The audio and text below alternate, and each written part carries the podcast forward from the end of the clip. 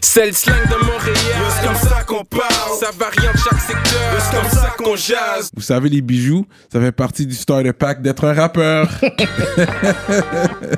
Bracelet, chaîne, pendentif, des grills, une bague de fiançailles, peu importe le morceau que vous voulez, ils peuvent tout faire sur mesure. Chez le top bijoutier en ville, bijouterie Jamil. Allez les checker, ils ont deux localisations. Dans le cœur du plateau et un à Rosemont. Pour le meilleur prix en ville, dites le code promo RAPOLITIQUE. N'oubliez pas de suivre leur page Instagram at Jamil Jewelry. Investissez dans votre swag avec, de l'or. Il y aura toujours une valeur de revente. Yeah, what up, what up? Il y en a une autre émission de rap politique. Je suis Monsieur de Montréal. Shout out à Munchies. Allez checker la boutique Munchies, une boutique exotique près de chez vous. Yeah, man. Aujourd'hui, je bois une boisson énergisante, ça s'appelle Celsius. Allez checker ça. Dites rap politique pour un rabais de 15%. Oh! Straight up. Donc, aujourd'hui, on a un gros, gros guest, man. Ah, man. C'est un gars qui a fait beaucoup euh, dans- pour la scène. Ouais. C'est un gars, je pense que c'est lui qui a, qui a fait le plus pour avoir le hip-hop à la télévision, Ouais. sur une chaîne à temps plein. Il y a personne d'autre qui a travaillé aussi fort, qui bosse aussi fort pour, que lui pour ça. Ouais. Il a fait beaucoup pour la scène, ça fait longtemps qu'il est dans le game. Ouais.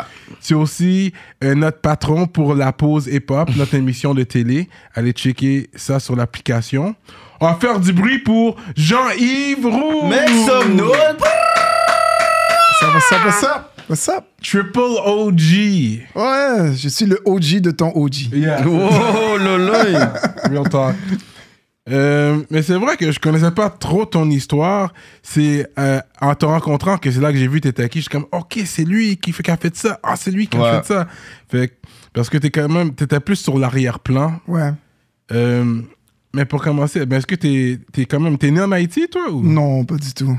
Ok, t'as vraiment 6-7 Ouais, born and raised, ben, à Saint-Léonard, si on parle de où est-ce que je suis né, l'hôpital Santa Cabrini. Ouais. Oui, oui, oui, je vois. C'est l'accordaire nord, je crois. Ouais. Au nord de la 40. Ouais, ouais, ouais, Oui, exactement. Donc, euh, puis, euh, mais après ça, euh, j'ai vraiment fait toute ma jeunesse à Saint-Michel.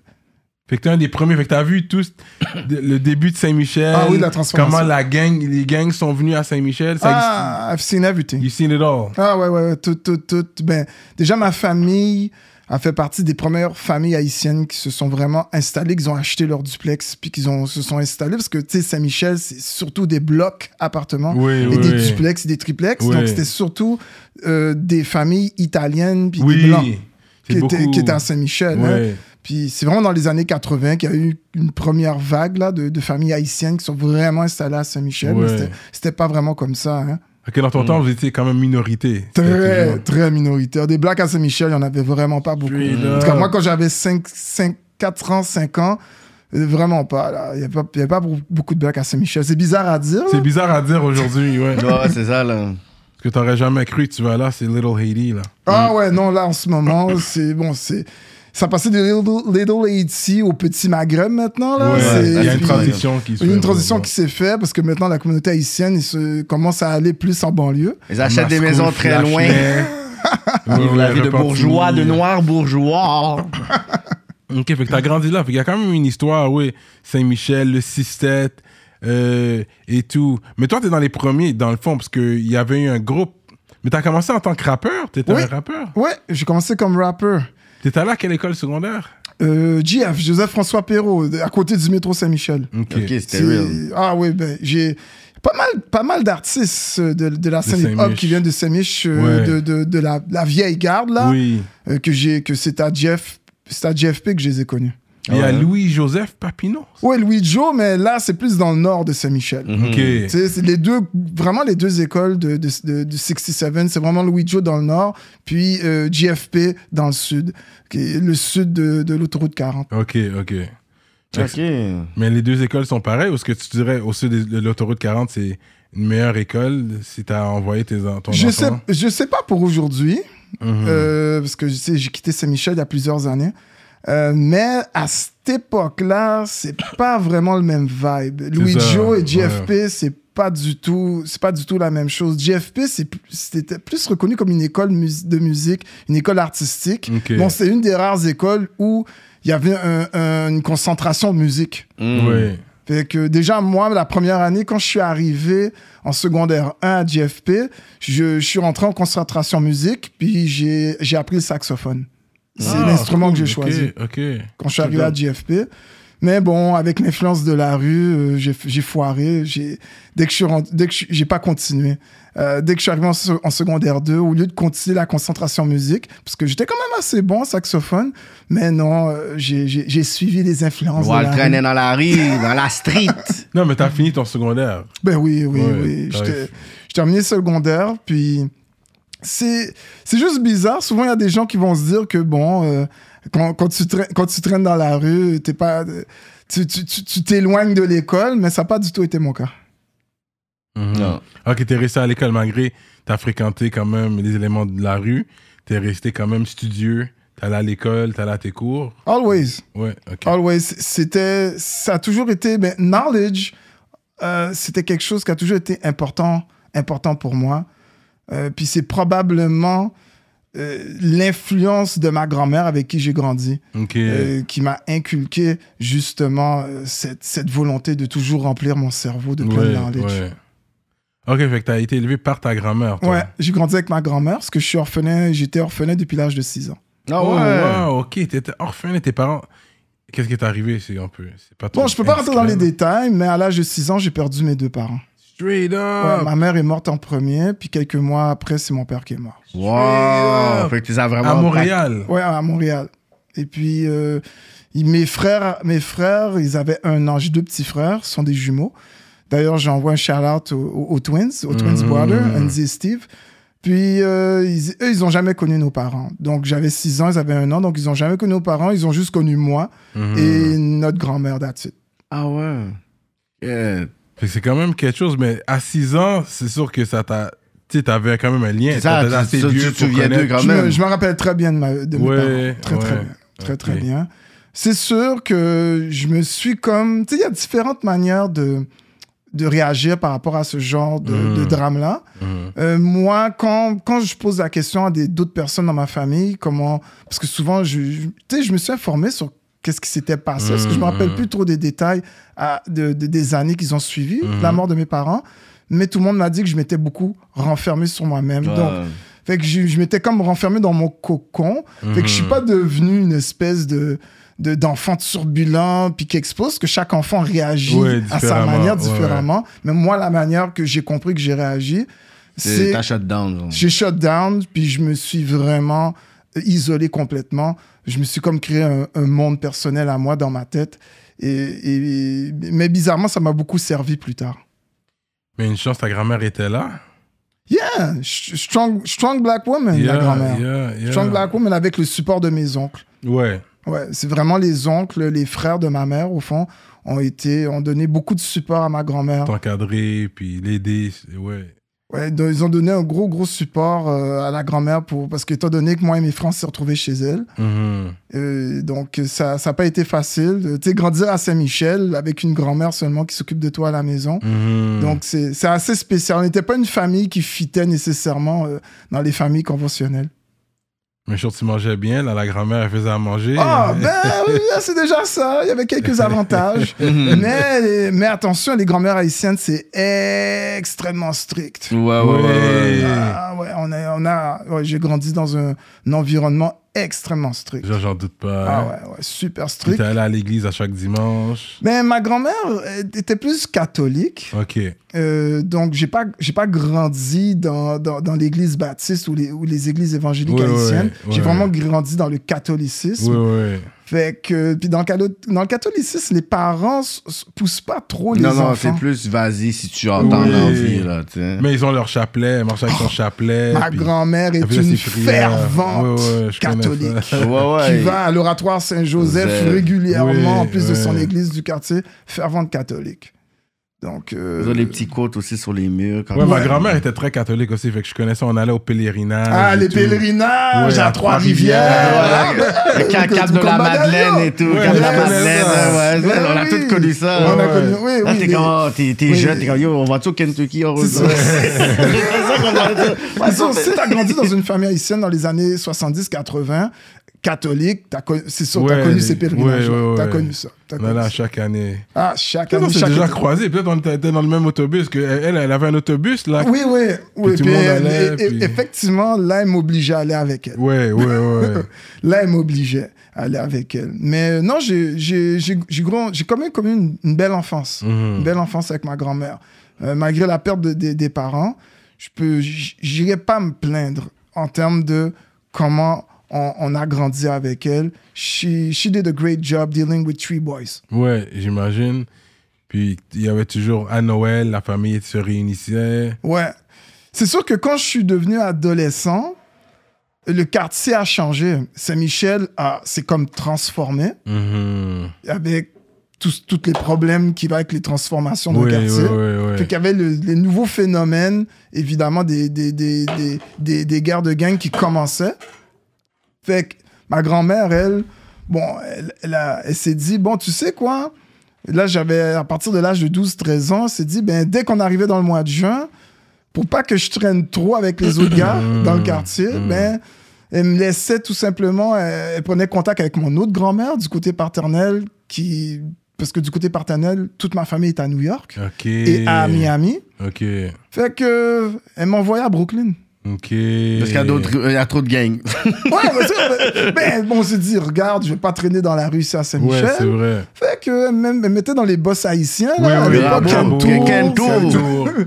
Et puis, Ouais, euh, ouais. bye bye. Fait que je faisais 8-9 heures de, de, de boss. et Ouais. je me retrouvais à Brooklyn. Puis je passais presque tout l'été au complet à Brooklyn. Ouais, Mm. ouais, ouais. Puis ce que les gens savent pas, c'est que là, on est en 2022-2023, mais New York, en 1992, 1991, c'est pas le New York d'aujourd'hui. Hein? Non, vraiment pas, là. Non, c'est un autre New York. C'est une ville très violente. Ouais. Chaque soir, les coups de feu, puis toute l'équipe. Fait que je sais qu'elle voulait bien faire en me laissant passer l'été là-bas Mais c'était traumatisant. Ouais, mes premiers états à New York, c'était assez spécial. Ouais, ouais. C'est à Brooklyn ou Queens, genre? Ouais, ouais Brooklyn, ouais, c'était très H. Par ça, Oui, beaucoup, oui, de familles Flatbush, haïtiennes. Flatbush, Ouais, voilà, Flatbush, East Flatbush. Flatbush. Ouais. Donc, euh, ben, c'est là que j'ai découvert le hip-hop d'ailleurs. Parce que Ben, ça. moi, moi j'ai pas grandi dans le hip-hop, moi, dans ma jeunesse. J'ai grandi sur la, sur la musique haïtienne, euh, c'est sur Coupé Cloué, Oui, Les. Ambassadeurs, Tropicana. et- et Tropicana, et puis euh, et- ainsi que les, les, les, les, les hits. Les hits pop des années 80, les Michael Jackson, Lionel Ouais, Richie. ouais. Moi, c'est sur ça que j'ai grandi. Mhm. Fait que quand on me dit, ah, ben, le hip-hop, moi, j'ai connu ça à l'âge de 11 ans, 10 ans, en me retrouvant la- chez Mm. la famille à Brooklyn, parce que mes cousins, ben, c'est ça qu'ils écoutaient. Fait que quand tu te retrouves, tu sais, t'as 11 ans, euh, puis tu te retrouves dans une culture que tu connais pas, qui est vraiment la culture de rap. puis là, je m'appelle la, la- la- le, vraiment le premier album que j'ai écouté, c'était LL Cool J, Ouais, ouais. My Radio. Là, t'as fait Ouais. Je dis, my God, what is this? Ça comme, c'est comme si mon cerveau avait de la misère à emmagasiner ce- ce- cette musique-là. Comme que je- qu'est-ce qui se passe? What's going on? Qu'est-ce qu'il qu'est-ce qu'il raconte? En tout cas, tu sais, déjà, la langue anglophone, je maîtrisais pas ça tant que ça, mais en plus, tu as toute la culture Mm. euh, du rap de fin des années 80, début 90. C'est- c'est- c'est- c'est- en tout cas, c'était spécial comme découverte. Mais c'est Ouais. fou parce que je crois que je demande aux gens, c'est quoi le premier beat, tu des, pourrais dire, c'est des personnes qui ont vraiment été tu sais, charmées par le hip-hop. C'est quoi le premier beat que t'as écouté, puis c'est quoi l'effet que ça fait? Des fois, c'est comme si, genre, c'est comme une révélation, whatever. Parce que moi, je me rappelle quand j'étais jeune, puis j'avais vu de scénario. Ah! Ah, J'ai ouais, vu ça, j'ai dit c'est la plus belle chose. Tu sais, comme euh, dans le Andrew, c'est la plus belle chose que j'ai vue de ma vie. j'ai regardé, j'ai dit, Hein? pour moi, c'est le, euh, c'était comme un cypher, puis j'ai dit, mais c'est quoi qui vient de se passer? Puis depuis là, j'ai dit, ok, oh, this is it. This Ouais, is it. t'étais pris là-dedans. Donc, en tout cas, pour moi, c'était c'était plus un choc culturel. Mm. Euh, me retrouver à, à, à, à, à découvrir cette culture-là que je connaissais pas du tout et que pourtant mes cousins, ils, a- ils ont grandi Ouais, là-dedans. c'est na- c'est normal pour eux. c'est normal pour eux. Puis eux, dans leur tête, ils, comme, ils comprenaient pas que je connaissais pas ça. Ouais. Mm. Sais, Ils savent pas qu'à Montréal, en 1990, ben, il n'y a pas y a pas de hip-hop qui joue à la radio, euh, à part peut-être CKUT, Masters at Ouais, Work, Masters at Work. qui a commencé à peine dans, Ouais. dans, dans, dans, dans- dans ces années-là. Je me rappelle plus trop, mais je sais que ça a commencé. Avec euh, Ken Dog et. Exactement. euh, Mais si t'avais le câble, euh, Master T, ça s'appelait le gars Oui, mais ça, c'est Avec si t'as le, si ça, Ouais. ça, c'est si t'as le câble anglophone. Master Ah, T, Master T, là, qui avait les longs dreads. cheveux, Ouais. ouais. mais ça, c'est si t'habites dans l'ouest de Montréal. Parce que à l'époque, Ouais.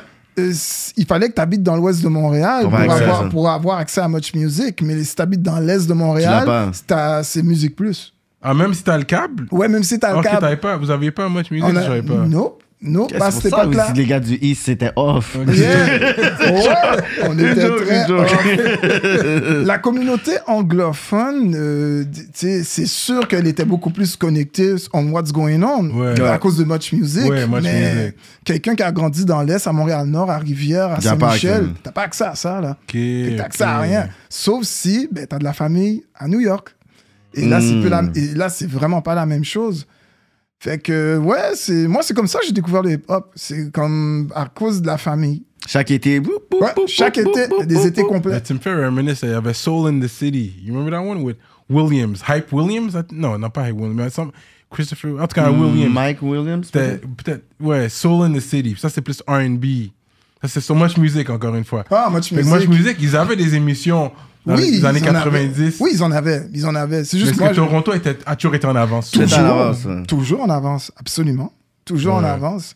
Mais il y avait une affaire qui disait comme ça que, à cause, tu sais, c'est livre, euh, je- Félix Desbossy, qui disait comme ça que la culture hip-hop est venue, tu sais, euh, s'installer à Montréal avant à cause des, des Haïtiens, mais ça s'est développé quand même de façon industrielle à Toronto, mais à cause que nous, on allait, la proximité Haïti, ben, les Haïtiens de Montréal à New York, New York. Yep. c'est comme si la culture s'est installée avant euh, Toronto, en fait.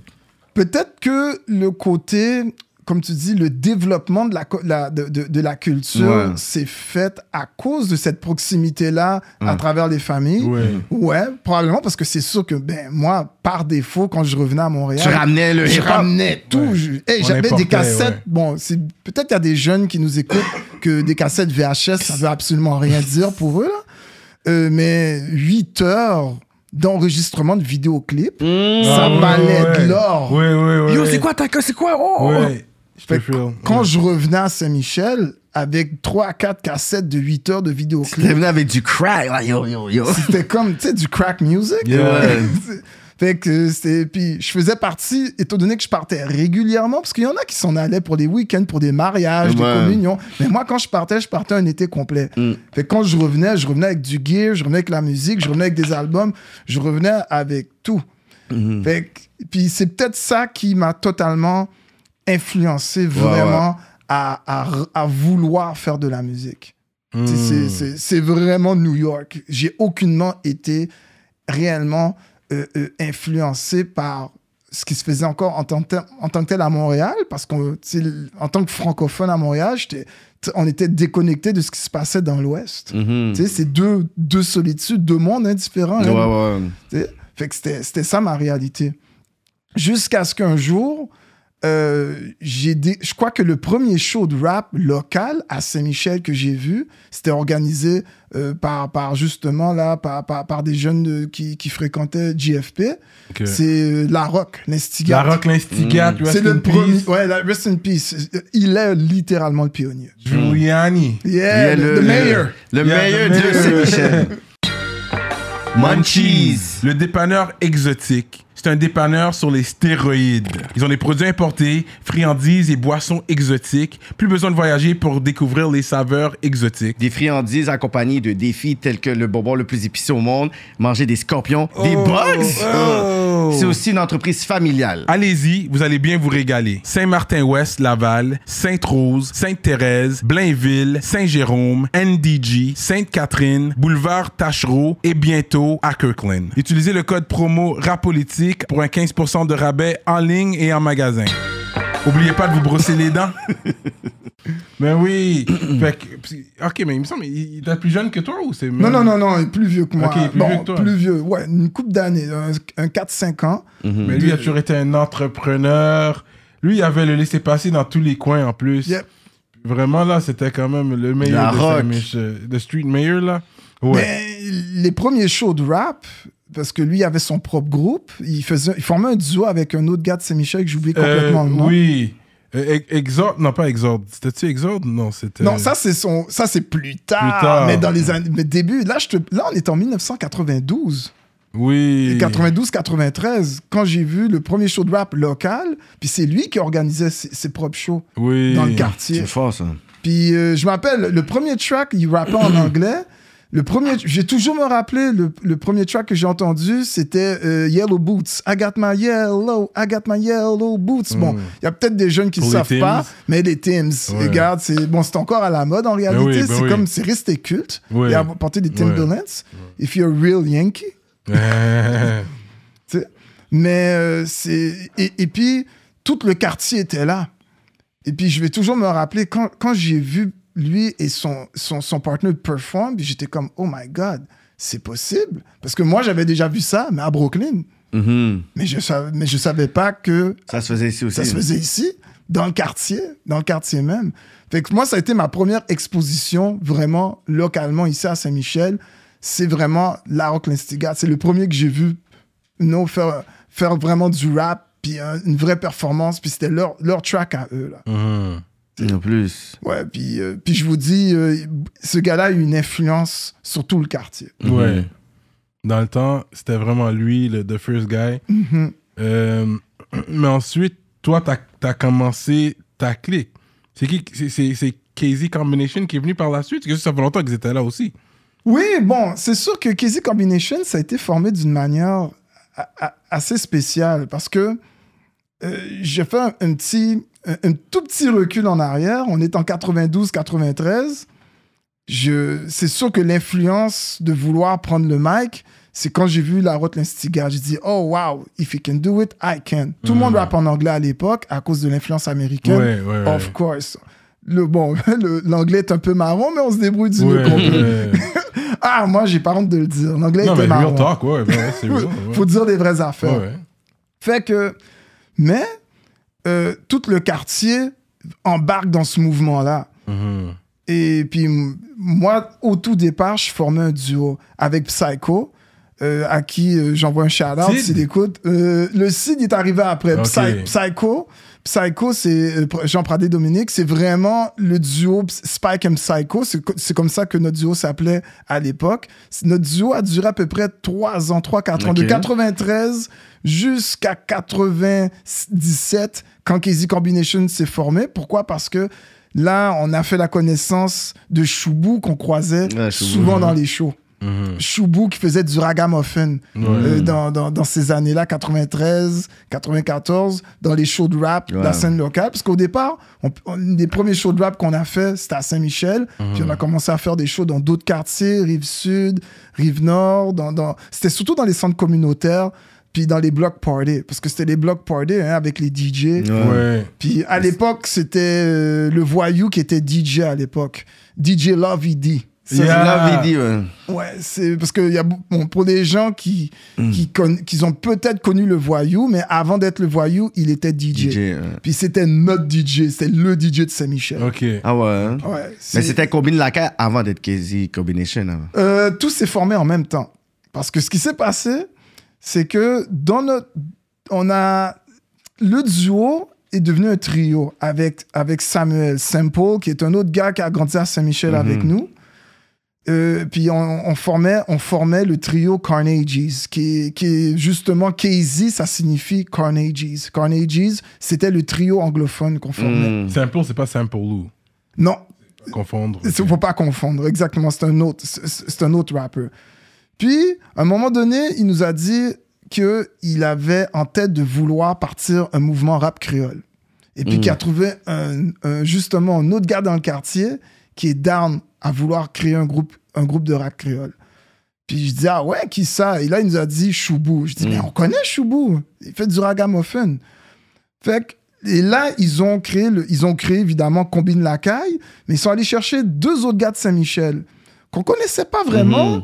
Mais que c'était vraiment les gars. Parce que Saint-Michel était vraiment séparé en deux. Il y avait Saint-Michel dans le sud, Saint-Michel dans le nord. nord, ouais. de la Puis, 40. Dans le nord de la 40, puis bon, je peux dire en trois, parce qu'après ça, t'as P9.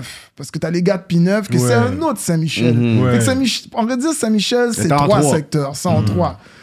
Fait que, fait que disons que la moitié du KZ Combination, c'est le sud de Saint-Michel. L'autre moitié de KZ. Combination, qui sont principalement Combine la caille, les gars du mouvement créole, c'est le nord de Saint-Michel. Mhm. Fait qu'on s'était dit, ben, tant qu'à y être, on va former un seul super clic.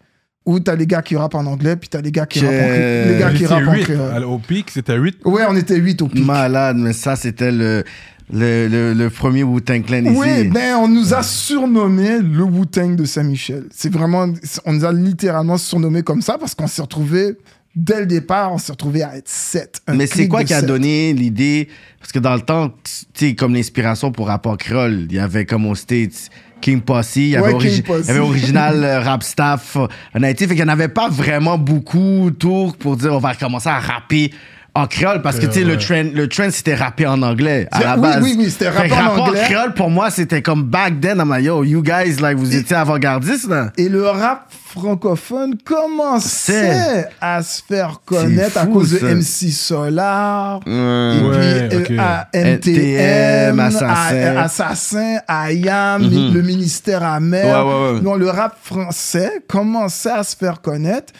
Puis, euh, mais c'est rap, c'est rap, rap. anglophone. Euh, vra- Vraiment qui était trend. T'as totalement raison. C'est juste ce qui se passe, c'est que fou, à. Saint-Michel, la culture haïtienne est très présente. Ouais. T'as la petite, t'as la maison d'Haïti qui, qui, qui s'occupe justement des immigrants, Mm. des- parce que la maison, la maison d'Haïti est, est quand même un centre communautaire, euh, un des plus, un des plus anciens. Ouais, symbolique Euh, aussi. Centre communautaire très symbolique du quartier Saint-Michel qui reçoit Évidemment, la Maison d'Haïti a commencé en, étant un centre communautaire pour recevoir les, les- les familles haïtiennes qui ont besoin de s'intégrer au Canada. Puis là, c'est devenu plus global. Maintenant, c'est les familles arabes, les familles Mhm. Ouais, latino. ouais, ouais. Tu vas à l'autre bord, tu as de tout. tu hein. dois avoir tous les services pour toutes les communautés, mais Ouais. ça a commencé avec la communauté haïtienne. Mhm. Donc ça, c'est pour vous dire à quel point la, culture, c'est très important. Puis il y a tellement d'églises aussi. Oh my Euh, god. à, à- à À Saint-Michel. Il y a Saint-Michel, une rue, c'est que des églises. Oui, la rue Charland. Ah, Charles, c'est comme, ok, je vais où? Où, où? Tu vas te dire, ah, j'ai été. Oui, Euh, tu, church- marches, tu, ouais, Church, tu- euh, tu marches 10 minutes, puis t'as as croisé Comme un 20 club. églises. Yeah. Donc, fait la culture haïtienne est extrêmement importante. Donc, euh, c'est me- c'est vraiment venu de, de l'interne, de la culture. Puis, euh, tu sais, Choubou, Simple, et puis les deux autres gars qui sont allés chercher, qui sont allés chercher, qui est Prophète et Fanfan, Mhm. ben, c'est des gars qui sont très proches de leur culture haïtienne. Mm. Donc, c'était. Puis ils se sont dit, ben, si eux, ils rappent, ils rappent en créole. Ils vont pas rapper en anglais, ils Non. vont pas rapper en français. Ils fou, en ça. créole. Puis nous, on était down avec ça. J'ai grandi avec une grand-mère Mm. Ouais. qui, nous empêchait, qui nous empêchait de parler créole, d'ailleurs. Ah oui, ça, c'était le, Ok. le typical stuff. Là. c'est le- Parle- je parle français! On parle français, on ne parle pas Mais créole. elle joue en créole. Eh oui, elle nous joue en créole, elle nous parle en créole. Mais on doit répondre en français. C'est ça, là. Fait que moi, j'aimais beaucoup cette idée-là d'emmener justement la culture dans laquelle on a grandi dans, dans ce mouvement-là qui était en pleine effervescence au milieu des années 90. J'aimais j'aimais bien ce vibe-là. Puis d'ailleurs, euh, dites-vous que qu'est-ce qui nous a donné, qu'est-ce qui, qu'est-ce qui moi, m'a personnellement boosté à vraiment à pousser les gars euh, à, à prendre vraiment, à prendre ce rap game-là au sérieux c'est quand Casey LMNOP a, a sorti son Ta album. gueule. Ouais, avec son single Ta gueule, vite ta vie, reste en vie. Euh, C'est parce que il- d'ailleurs justement à un moment donné on était on était allé à, à- à son émission Rap Cité. mm. Euh, d'ailleurs si jamais il écoutait, euh, il, il- il- il t'écoute en ce moment. Je t'envoie un shout-out parce qu'il y a beaucoup de gens qui comprennent pas l'impact De Casey. de Casey LMNOP dans les années 90. C'est le premier à le faire? Oui, Le faut- premier rappeur francophone. À le faire. ah, ah, ah, bon, il y avait, il y avait NRF, euh, il y avait, il y avait, il y avait deux, Ah oui, trois. Monon Croc, euh, Ouais, Ouais. Mais francophone. Mais qui, qui ici a vraiment genre fait différents vraiment- trucs là, en tant que rappeur, en tant qu'animateur, en tant que tu sais, Le gars, il est personnalité là, tu sais. And he was hood. He Was hood. hood, Il parlait, il parlait hood. de la pro- le profilage, l'abus policier, de ça. Il dans parlait ce- des abus policiers. Il parlait de qu'est-ce qui se passe dans le street. Mhm. Il parlait, yo, il était proche de la rue, là, ce Ouais. gars-là. Tu sais? Puis, il nous a, il a reçu, il nous a reçu vraiment euh, comme des frères qu'on qu'on est descendu à son émission pour faire la promotion justement de nos activités à Saint-Michel. Parce qu'à un moment donné, en 80, je crois que c'est en, en- c'est ça, printemps 92 ou printemps 93, tout, on est tous descendus dans les studios de Musique Plus Mm. pour faire la promotion d'un gros, gros événement qu'on organisait à Vous Saint-Michel. n'étiez pas invité. Non, on, on- parce qu'on savait que de temps en temps, bon, il, il était là avec DJ Shortcut, il Mhm. laissait du monde rentrer dans le studio pendant qu'il enregistrait son émission Rap Cité. Fait que nous, on est, on est descendu en squad. Mm. C'est sûr que là, c'était drôle, là, parce que bon, il y a tous les techniciens, les caméramans blancs qui, qui voyaient 20, 30 négros qui arrivent comme ça, from nowhere, dans le studio c'est Michel Plus. est arrivé. Ouais, ouais. Mais il, vraiment, là, comme il a été super cool avec nous. Euh, il a fait une entrevue avec moi puis les gars. Il nous a laissé expliquer, il nous a laissé, il nous a laissé vraiment expliquer c'est quoi nos activités pour. euh, pour de vrai, ce gars-là a fait beaucoup, beaucoup plus que les gens le pensent pour, Mhm. pour, pour la scène hip-hop depuis cette époque-là. Même s'il n'y avait pas de scène hip-hop en tant que telle, Mhm. euh, avez mais déjà contribué. mais a beaucoup contribué. Puis, parce qu'il n'y avait pas de rap qui jouait sur Musique Plus avant que Rap Cité arrive. Mhm. tu sais. Fait que quand hein, il a sorti son album, là, c'était plus la même chose parce que c'est du rap francophone. Puis que son, en plus, son track, son single jouait sur C'est quoi? Hmm, Puis il a sorti ça en indépendant. Fou ça. This is crazy. Ouais. Tu sais, on est en 1996, là. Tout fait ça en indépendant. Puis moi, c'était comme si ça me, ça me disait, comme, ça me donnait comme message, yo, he did it. Ouais, ça marche. Dire comme, if he did it, that we can do it too. Mhm. Fait que c'est, et moi, c'est pour ça que j'étais clair avec les gars, guys, on doit absolument faire nos affaires. On doit rentrer en studio, puis il faut qu'on enregistre nos premi- no- notre premier démo pour éventuellement faire un move comme Casey a fait. Hmm. Puis au début, t'étais un rappeur sur Ouais. Combine Lacaille. Ouais, j'étais rappeur, mais j'étais plus dans le côté anglophone du groupe. J'ai fait la transition en francophone, parce que moi, je vais être straight up avec vous.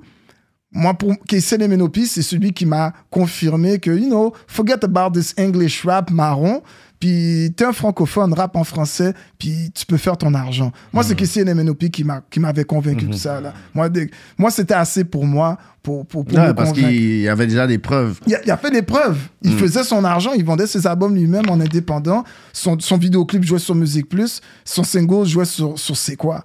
Ça veut dire comme We Can Do It Too. Hmm. Fait que, fait que j'ai commencé vraiment à prendre le rap francophone un peu plus au sérieux.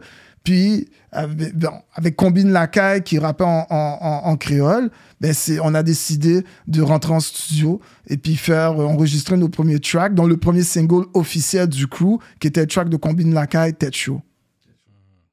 Qui, qui est un single qui, qui a fait beaucoup de bruit à l'époque, qui a peut-être quelques euh, euh, OG euh, qui, qui savent exactement de quoi je parle. Mhm. Non, mais c'est un bon cours d'histoire.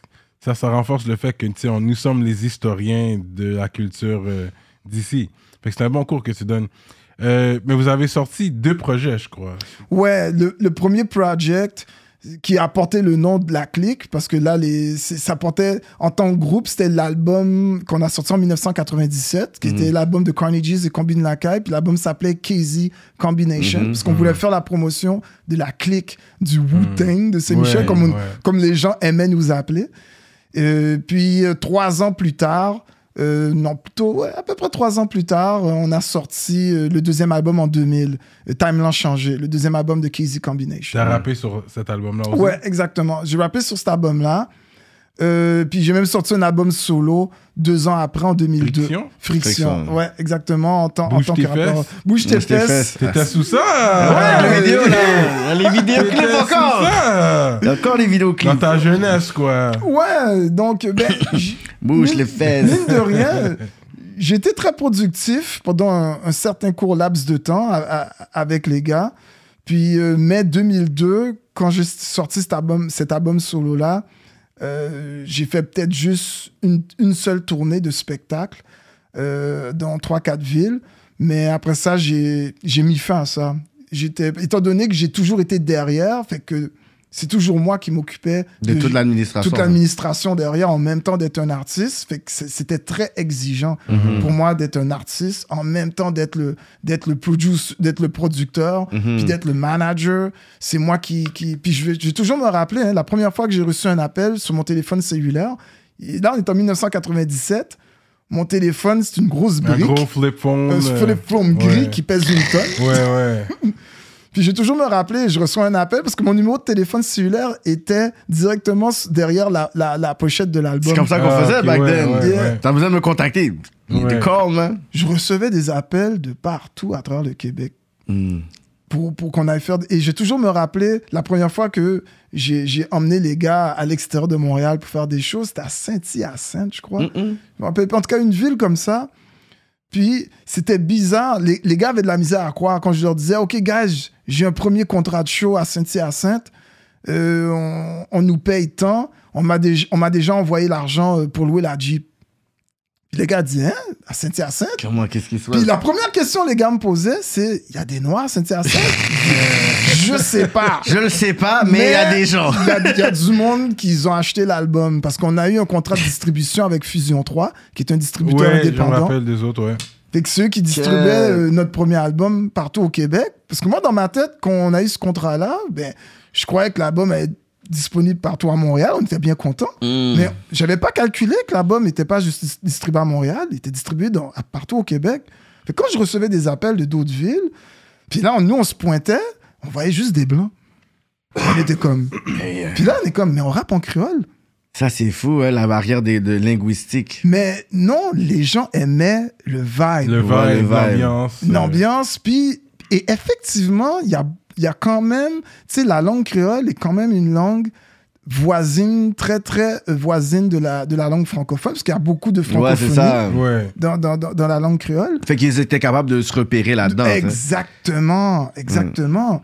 Fait que, fait que là, d'ailleurs, dans le premier album de, de Casey Combination, euh, on- y a- il y a- c'est avec, c'est avec DJ Orx.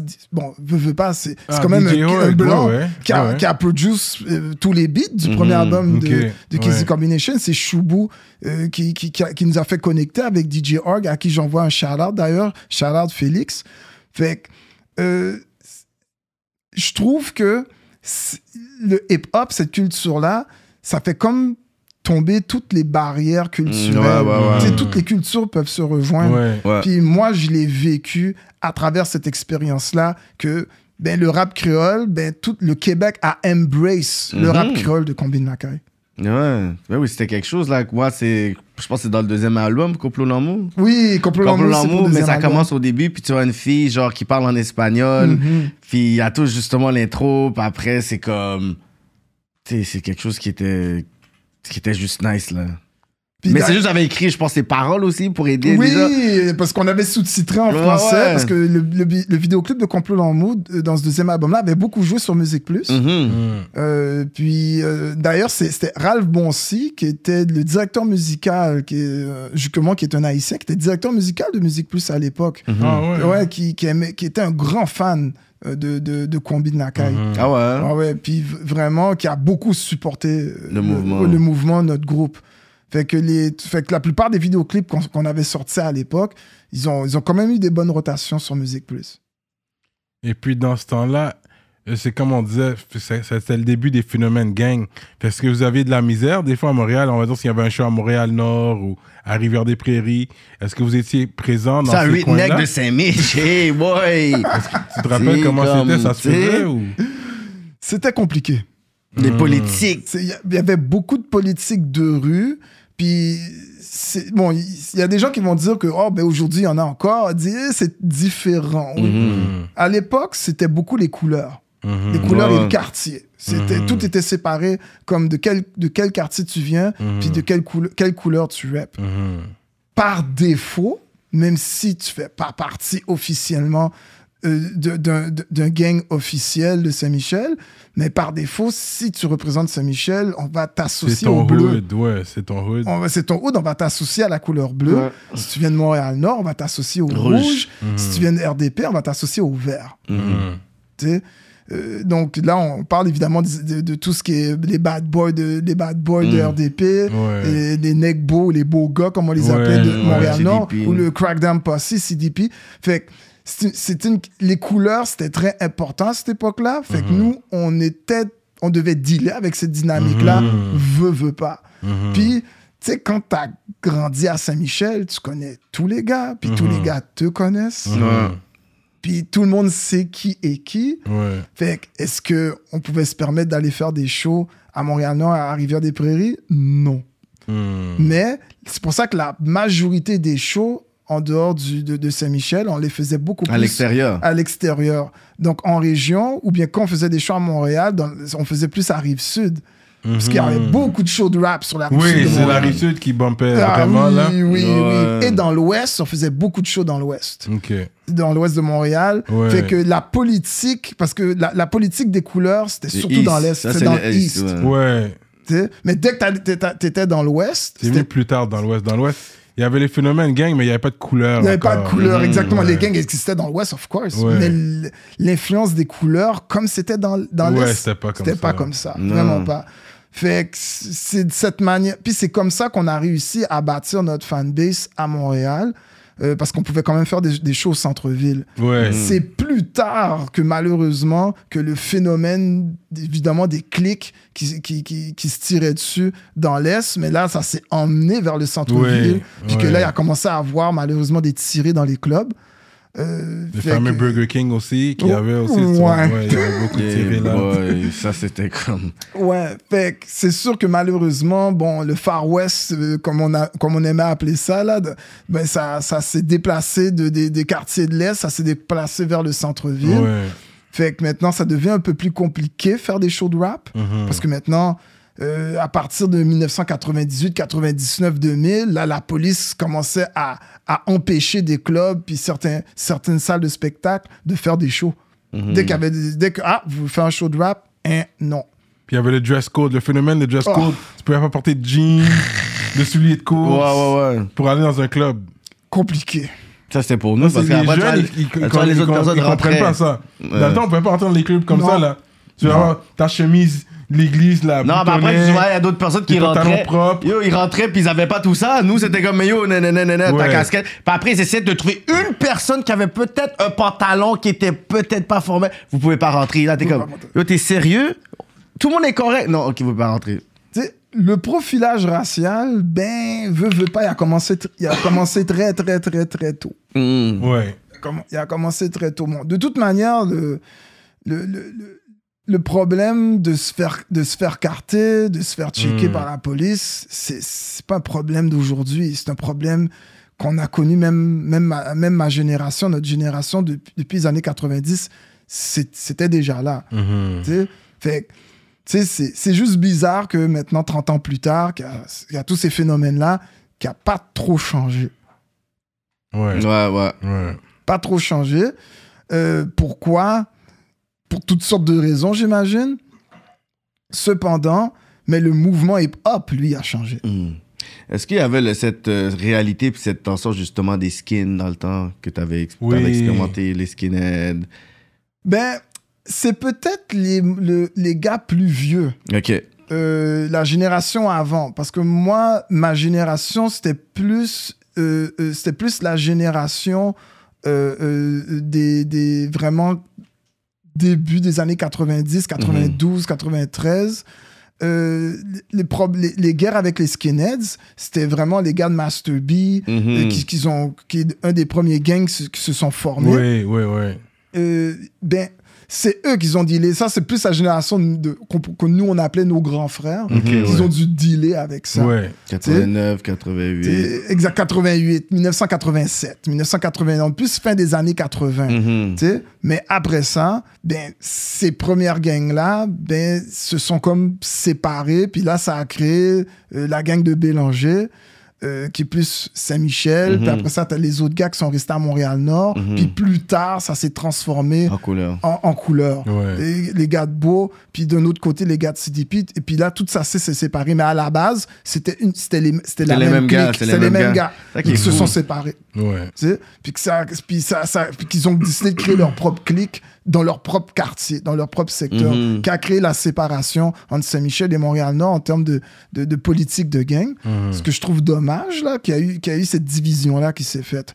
Parce que là, ben, 20, 30 ans plus tard, on, ce que les jeunes vivent aujourd'hui, c'est beaucoup l'héritage. L'héritage de ça, De les ça. séquelles, Ouais. tout ça et tout. Tu vois, il y a des jeunes que des fois, c'est comme mon oncle, mon grand frère, mon père. Tu sais, fait que y a plein de personnes qui héritent de ça, Oui. puis c'est comme si tu vas à l'école, puis tu croises le fils de tel, tout ça, mais tu vas pas être patiné avec parce que t'as entendu, tu sais, le jeune qui a grandi, Qui a grandi. il a entendu les histoires, justement, des grands mondes qui sont en train de parler. Fait lui, dans la terre de lui, il va, tu sais, il va un peu, genre, s'accaparer un peu de cette histoire-là, genre. Puis c'est aussi une question d'énergie. Ça, ça laisse un héritage dans ces quartiers-là Ouais. qui veut, veut pas, mais qui est perpétré, qui est transmis de génération en génération. ça. Fait que même des petits jeunes qui ont peut-être même pas eu de grands frères ou de parents qui étaient involved là-dedans, mais qui se retrouvent à grandir dans ces Pour quartiers-là. être cool, c'est une identité. Tu cherches une famille quand t'es jeune. Exactement. T'es comme yo, tu veux. Qu'est-ce qui va te rendre spécial à l'école ou je pourrais dire particulier ou dangereux? Mm. Ah yo, mais c'est comme moi, je suis ça, je suis ci. Puis depuis, ils ont comme 17 ans, 16 ans, mais tu vois, ils vont claim ça. Genre. Comme, Puis, wow. puis l'attachement au quartier, ça, c'est quelque chose qui a peut-être pas trop changé. Non. C'est juste que maintenant, je sais qu'aujourd'hui, c'est plus nécessairement une question de couleur. C'est plus nécessairement une question de quartier. Je sais que maintenant, c'est plus devenu des histoires de clics. Hmm. Euh, c'est peut-être plus ça la différence maintenant. Ouais. Mais si on revient à la scène hip-hop, je vous avoue que ben moi, j'ai connu la transformation de, de c'est quoi sortir un album? Dans les années 90. Là, moi, je fais partie de ceux qui ont connu la période ana- analogue où euh, je me rappelle le premier album de Casey Combination, on a enregistré, on a enregistré ça, enregistré ça sur des bobines. Hmm. Puis c'est sûr que quelqu'un, il y a- c'est sûr qu'il y a une génération de gens qui savent pas de quoi je parle. Quand je leur dis d'enregistrer un album, ben, tu dois faire des one take. Donc tout ton refrain, tout, ton refrain, ton couplet, il fallait faire ça en one take Mm. parce que tu enregistrais ça sur des bobines. C'était pas des ordinateurs, c'était pas tout n'était pas digitalisé. Des- puis après ça, sur un autre take, tu faisais tes back vocals. C'est avec le deuxième album de Casey Combination qu'on a enregistré pour la première fois directement de manière digitale. Donc tout se faisait avec des logiciels. Mhm. Fait que là, tu pouvais tout enregistrer morceau par morceau. Les chants différents. C'est à cette époque-là, évidemment, que qu'on a décidé de commencer à travailler sur le deuxième album. Ben, c'est c'est là que j'ai évidemment commencé à travailler avec Nas Brock euh, pour le deuxième album de Casey Combination. Nasbrock. Gros Euh, producer. producer légendaire euh, Yes. dans la game. Mais c'est quoi qui t'a poussé à aller solo par la suite? Ben, c'est sûr que euh, les, in et- les in and out de la plupart des membres du coup de, de, de- évidemment de rentrer en dedans parce que souvent on, de- on, de- on avait des, des, des tournées on avait des shows on avait des festivals auxquels on devait participer puis euh, on, on était en- souvent handicapés parce que bon t'avais la moitié des gars qui étaient en dedans Puis c'est comme, guess, beat-là, get. C'est- Ce beat-là, c'est ces deux gars-là qui chantent. Ouais, sais, fait qu'il y avait certains tracks que les fans voulaient entendre, mais qu'on pouvait pas performer parce que, Mm. ah, ben, il y a tel, tel gars qui est en dedans. C'était devenu compliqué. Euh, puis, euh, ça, c'était, c'était le côté pratico-pratique que, ben, tu sais quoi, je vais sortir un project, un project solo, euh, qui va pouvoir me permettre aussi de parler de certaines histoires que je pouvais pas nécessairement parler, évidemment, à l'intérieur d'un, d'un groupe. Mais il y avait certains sujets qui, me- qui me touchaient personnellement, que je voulais parler dans un album solo, que j'ai pu faire avec l'album de? Friction Des Par sujets, ex- par exemple. des sujets. Par exemple, euh, ben, ce que, ce que je pourrais, bon, c'était, c'est sûr que je, je parlais beaucoup de sexualité dans, dans cet album-là. you know, euh, j'ai- beaucoup exploré ce- ce- ce- cet aspect-là. Je, je parlais aussi beaucoup de la business, étant donné que j'étais quelqu'un qui était très involved derrière. Ouais. Donc, c'est un sujet que j'ai beaucoup exploré, le, le- le- la réalité derrière Ouais, ouais. de- de- derrière. Donc, j'ai beaucoup parlé de, de manière métaphorique Mhm. de, de, de comment on est, on est dans un système qui, qui finalement nous empêche d'avancer. Ouais. Fait que j'ai beaucoup parlé de ça dans cet album-là. En plus de. de puis euh, c'est sûr que euh, Ps- Psycho, c'est quelqu'un qui. Et, Nasbrock, ils ont beaucoup, beaucoup tra- à- participé à beaucoup de tracks dans cet album-là parce que c'est Nasbrock qui a pratiquement tout produce. Mhm. Ouais. Euh, dans- à part le single Bouge tes fesses qui a été produit par PZ, euh, qui est quand même. euh, Ah, Peasy, qui fait des vidéos aussi. Ouais, là, qui fait des vidéoclips. Ouais, ouais, Peasy. ouais. Peasy. For real? Ben oui, c'est- c'est c'est un rappeur Ouais, anglophone ouais, et- ouais, et, qui était producer. Ah D'ailleurs, Peasy. D'ailleurs, il m'avait invité à faire un single avec lui à l'époque que j'étais rappeur qui s'appelait Montréalité, Montréal. Ok. Euh, qui, qui- il y a beaucoup de gens qui croyaient que ça avait un lien direct avec la compilation Montréalité, Montréalité, ouais. mais ça avait aucun lien ouais. parce que le- le- et pourtant track avait beaucoup joué sur euh, sur Musique Plus. Puis euh, d'ailleurs, ça avait beaucoup aidé euh, la compilation. Ouais, comme si ça faisait partie de la. Ouais, Exactement. ouais. Puis, euh, mais, mais avec cet album solo-là, ça m'a permis de vider tout ce que j'avais dans, dans, dans le cœur, de tout ce que j'avais vécu à Saint-Michel, euh, autant le bien que le mal, puis, et puis toute la business. Fait que, mais, mais c'est comme si après avoir fait cet album-là, j'avais plus rien à raconter. Mm. Ok.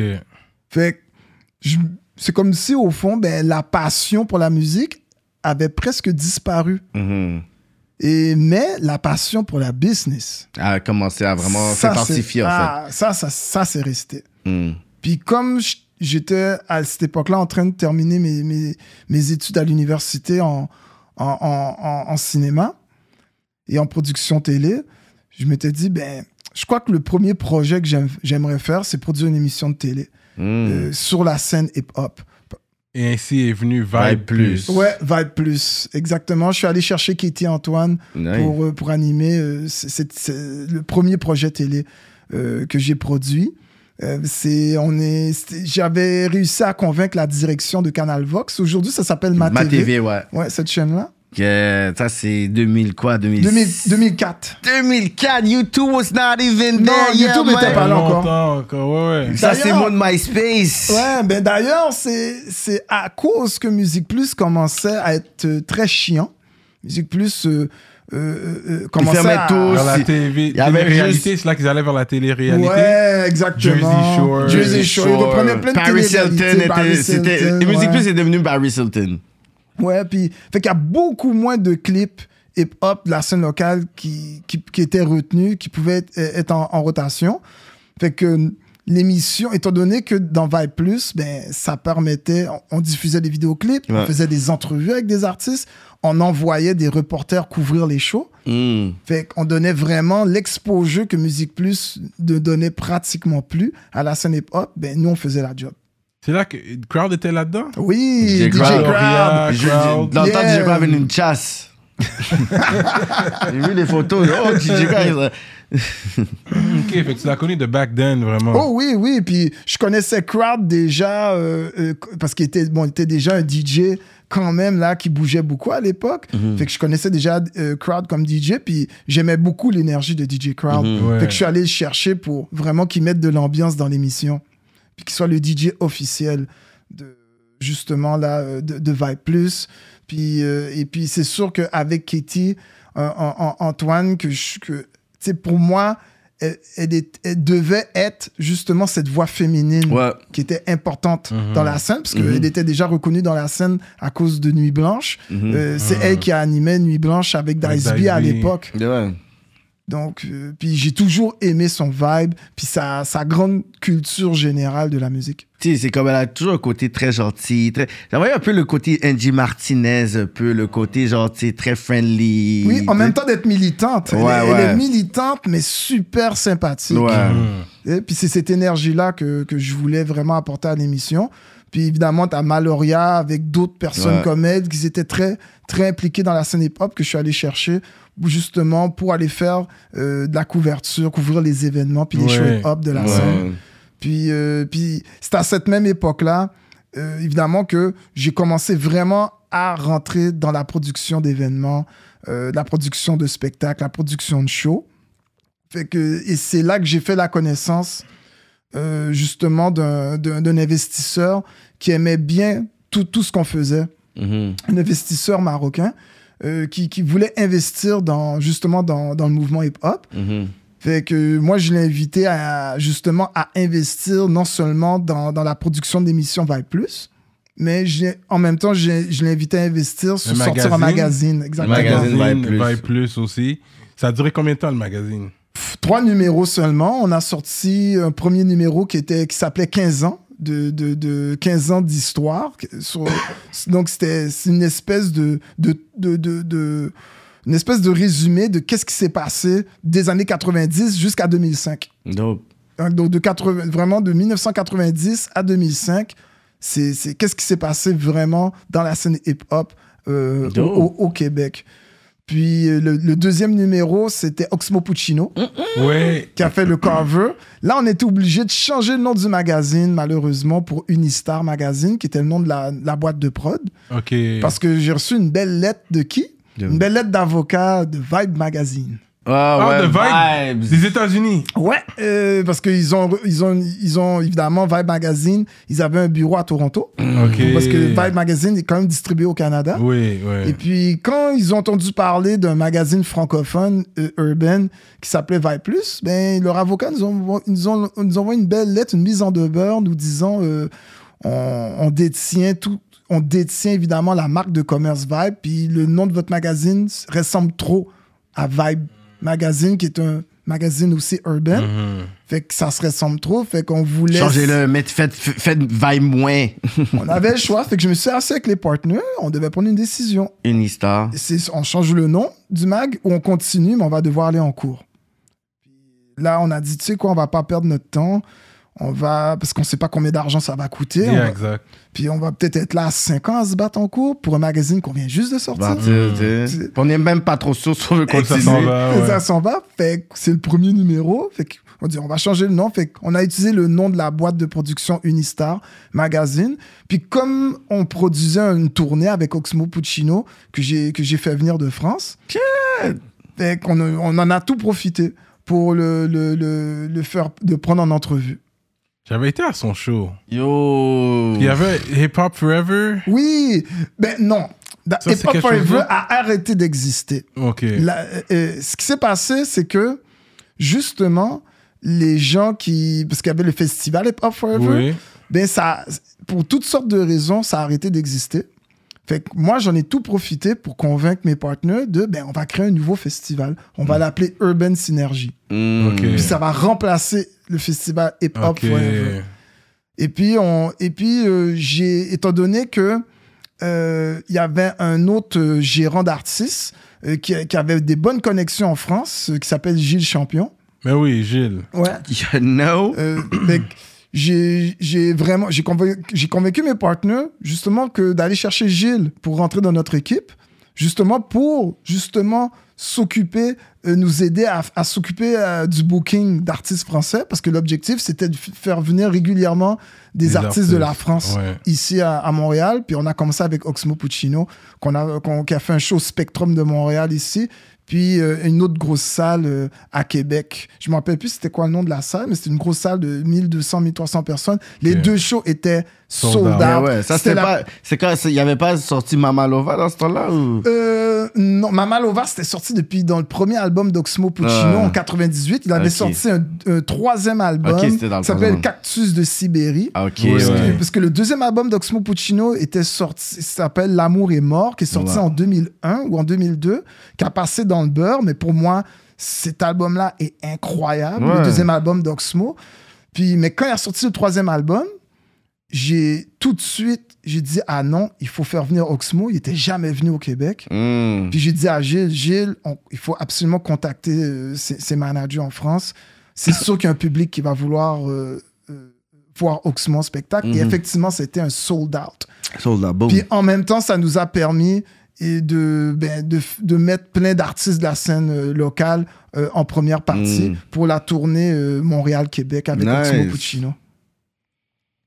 Fait que, puis après ça, à cette même époque, ben, il y avait un record label très connu qui était en difficulté. Ouais. Montreal. Real. Montreal. Montreal. Puis, T'as aidé Montreal aussi, ouais, c'est vrai, t'étais derrière. euh. Ben, ce qui s'est passé, je, je connaissais déjà depuis plusieurs années Cédric Morgan. qui, euh, qui était le fondateur euh, de, de, de Montreal Records, que je connaissais depuis euh, l'époque euh, quand j'étais rappeur. Il y avait, bon, il y a c'est lui qui a signé Sans Pression, puis il a Ouais. signé Ils vont crever. Ouais. Puis, à un moment, puis après ça, bon, il, il a décidé de, de, de, de transférer euh, Montreal à sa, à, à sa copine à l'époque, qui s'appelait Roselore. Rose, Roselore Métellus, si je me trompe pas. Puis donc, c'est elle Une qui était une haïtienne. Oh, Ouais, ouais, c'est- J'ai Cédric. entendu Métellus, juste. C'est ça, Ouais. Métellus. OK, c'est Morgan was about that. It was about that life. Yeah, it was about that life. I mean, Ouais, donc c'est Rose, c'est, Rose Laure qui a été présidente euh, justement et honneur de, de, Ah de ouais! Montreal Records à l'époque quand le deuxième album euh, de, de Sans Pression est sorti. Donc c'est elle vraiment qui a géré Montreal pendant au moins 2-3 ans. Puis qui a continué à sortir justement des, les, les- les albums des, des différents rappeurs, des groupes de rap français qui étaient sur l'étiquette Montreal. Mais euh, elle était, elle sentait plus capable de continuer ça. à, à gérer le record label. Puis elle avait en tête de peut-être même fermer le label. Mhm. Puis ça s'est rendu à mes oreilles. Puis j'ai J'ai dit, dit, nope. Montreal Records, fermer ce label-là, c'était quand même c'était le ça, label fort, là. le plus important. Ouais. La scène. Fait qu'il n'était pas question pour moi que ce label-là Mhm. euh, ferme porte. Fait que j'ai parlé à mes partenaires, je disais à mes partenaires, guys, il y a peut-être une opportunité d'acheter, de faire l'acquisition de Montreal. Fait que euh, j'ai pris, j'ai, je connaissais déjà Roselore. Fait que j'ai contacté, j'ai dit, regarde, est-ce que tu es intéressé, au lieu de fermer le label, à nous le vendre? Elle, elle croyait que j'étais pas sérieux. Je dis, oui, oui, oui, on est, on est intéressé à acheter le label. Elle est comme, yo, OK. Of course. Fait que ça a pris quoi Un mois de va-et-vient entre Mhm. ses avocats, nos avocats. Puis euh, le deal s'est fait. La première chose que j'ai fait euh, quand on a pris l'acquisition de Montreal, c'est euh, de libérer sans pression. Parce que SP, ça, il voulait partir de ses propres ailes. Fait que. Wow. Puis j'étais au courant. Le monde savait, le monde ne savent pas. Ça, c'est une histoire qu'on savait T'as littéralement, Ouais, genre, il était vraiment pris avec les- justement les affaires Oui, administratives du label. fait Oui, qu'il n'était pas capable de sortir lui-même de son propre, de, non, de- de parce son propre Il côté. était sous contrat encore. Fait que j'ai j'ai contact, j'ai contacté SP. Je dis SP, euh, je sais que tu veux sortir de ton contrat. Puis it's all good, je vais te libérer. Puis là, il me dit, Ah, est-ce que ça va me coûter quelque chose? Non, non. Ok, toi, t'es gentil, man. Yo, combien de personnes ont fait? Je dis, So I'm the new boss right now, man. I need a new, I need a new étage souterrain, my nigga. de toute manière, t'es niais, toi. puis, puis de toute manière, euh, mes partenaires n'étaient pas intéressés. Non, à, hein? à à- à continuer à, à- à, justement l'aventure avec, avec, avec Sans Pression. Ils avaient, ils, ils- ils avaient d'autres artistes qu'ils avaient en tête. Ouais. Ok, tu sais quoi, on va prendre le label pour le nom, Ouais. mais on va pas vraiment, comme SP peut aller. Le nom est déjà là. là, Exactement. Ils vont crever, t'es déjà plus dans les parages. Mm. Euh, puis, puis, mais c'est SP qui était encore sous contrat. Fait que j'ai dit, ah, SP, a pas de problème. La seule chose qu'on voulait, c'est que c'est euh, c'est c'est qu'ils nous laissent sortir le, le DVD. euh, parce qu'il y avait un DVD qui Ouais. traînait encore euh, dans, dans les tiroirs de, de Montreal.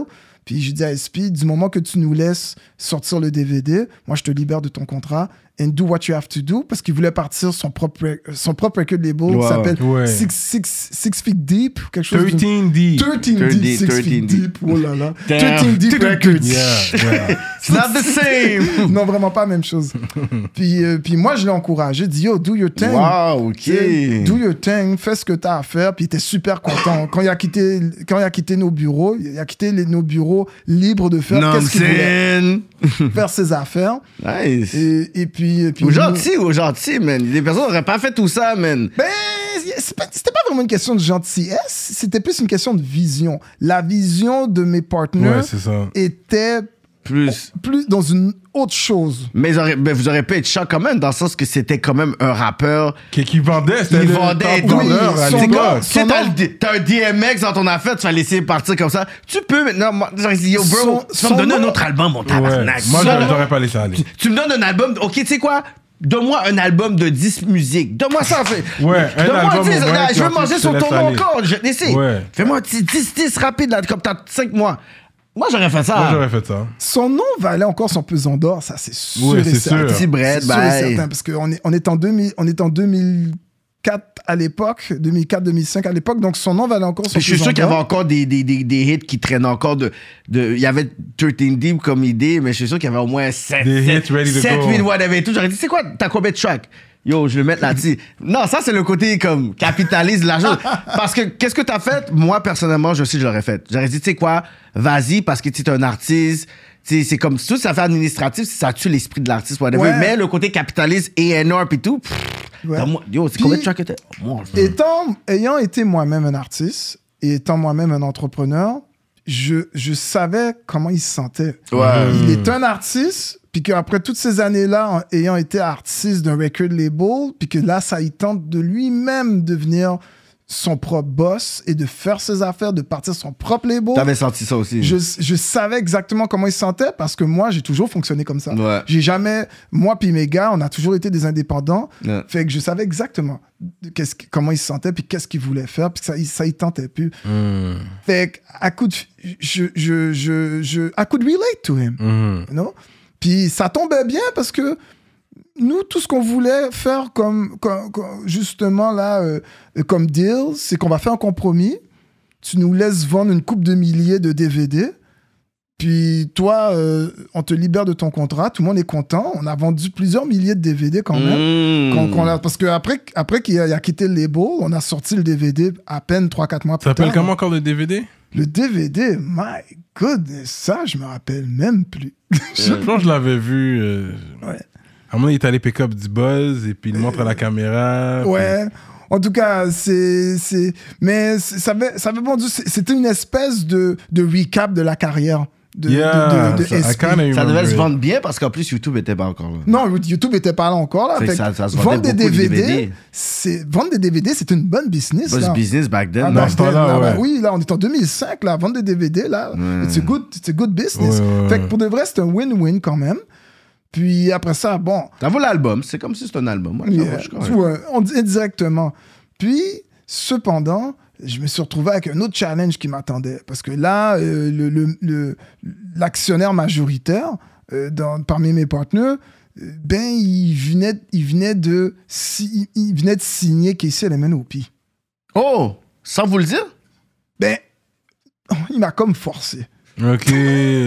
Wow! Regardez, je vais essayer de faire un long story short. Yeah. Ce qui s'est passé, c'est que euh, le premier objectif, c'était de continuer à sortir des licences. Donc, on avait continué à, à- à- à licencier des albums. Ouais, ouais. tu sais? Donc, il y a- donc, il y avait certains albums de rap français, puis qu'on avait donné le mandat à Gilles Champion de, de continuer à magasiner, parce que, Gilles, parce que Gilles avait quand même un très bon réseau. Ouais, ouais. Euh, Et donc, il était capable de nous emmener pas mal de, de catalogues. Donc, il, donc, il y avait Pete Bacardi, euh, Zoxea. euh, il y, a- y avait La quand même- fouine? Euh, La Fouine, ça, c'est après. Ça, c'est ok. c'est- c'est beaucoup plus tard, ça. Euh, mais euh, il fallait quand même qu'on trouve un nouveau nom local. Hmm. Puis bon, je sais pas qu'est-ce qui s'est passé dans la tête du partner. Il a dit, oh, ben, qu'est-ce les Ménopies, peut-être qu'on pourrait le faire revenir. Là, t'es comme. Ah, pas certain. On va te laisser passer SP, bro. J'étais j'étais pas, Ouais, ça, j'ai pas compris. c'est comme on veut te partir SP, mais on veut ramener Casey, mon cher, ça pas J'étais- rapport, là. j'étais pas fin down avec le move. Euh, Puis, pour tout le respect que j'avais pour Casey, c'est quelqu'un que j'ai toujours apprécié. Hmm. Hmm. tu sais? Euh, puis d'ailleurs, j'en profite pour lui envoyer un shout-out. Euh, puis, tu sais, on s'est rencontrés, lui et moi. Puis, il savait que j'étais pas trop down avec la signature. Euh, il le savait très bien. Puis il m'a dit que, inquiète-toi pas, Jean-Yves, ça va bien se passer, tu vas voir, je vais emmener Montreal à un autre niveau. Bienvenue à notre deuxième chaîne YouTube Rapolitique TV. TV. pour tout le contenu inédit juste pour vous. Contenu exclusif et les highlights. Les behind the scenes avec vos artistes favoris. On travaille sur une émission qui s'appelle Dans, Dans l'aile. Si vous aimez la musique et la bouffe, ne ratez pas cette émission-là. On va se permettre d'expérimenter, pas toutes vous saturer sur une chaîne, fait qu'on préfère le séparer en deux, fait que assurez-vous, si vous êtes des vrais rapoliticiens et rapoliticiennes, de vous abonner sur cette chaîne dès aujourd'hui. Ne ratez pas la nouvelle vague Rapolitique TV.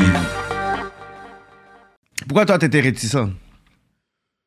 Ben, on- on- tu sais, 1996, puis là, 2005, c'est c'est plus la même chose. Puis il y avait tout le média coverage aussi, les affaires dans les médias. Bon, c'est sûr que... ça n'avait pas nécessairement aidé médiatiquement, Ce tout qui ça. lui est arrivé, euh, bon, son histoire, pourquoi il est rentré en dedans, puis tout ça, euh, c'est pas vraiment ça qui, qui me boguait. Non. C'était plus le personnage. Mm. Euh, c'est quelqu'un de très exigeant. Mhm. sais?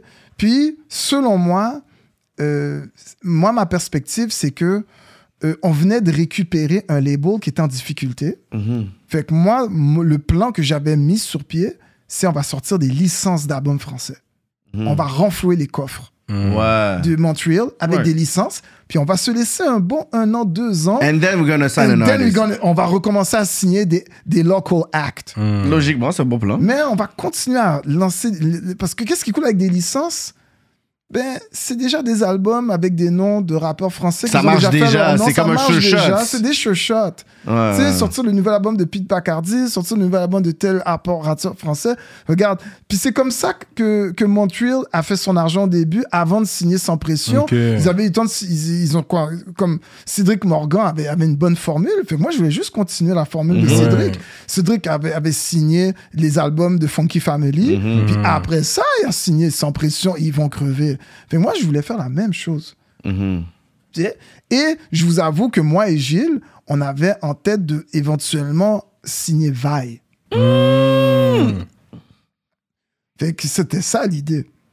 Donc, euh, fait, que, fait que la priorité du label allait être concentrée sur Vi et pas Casey.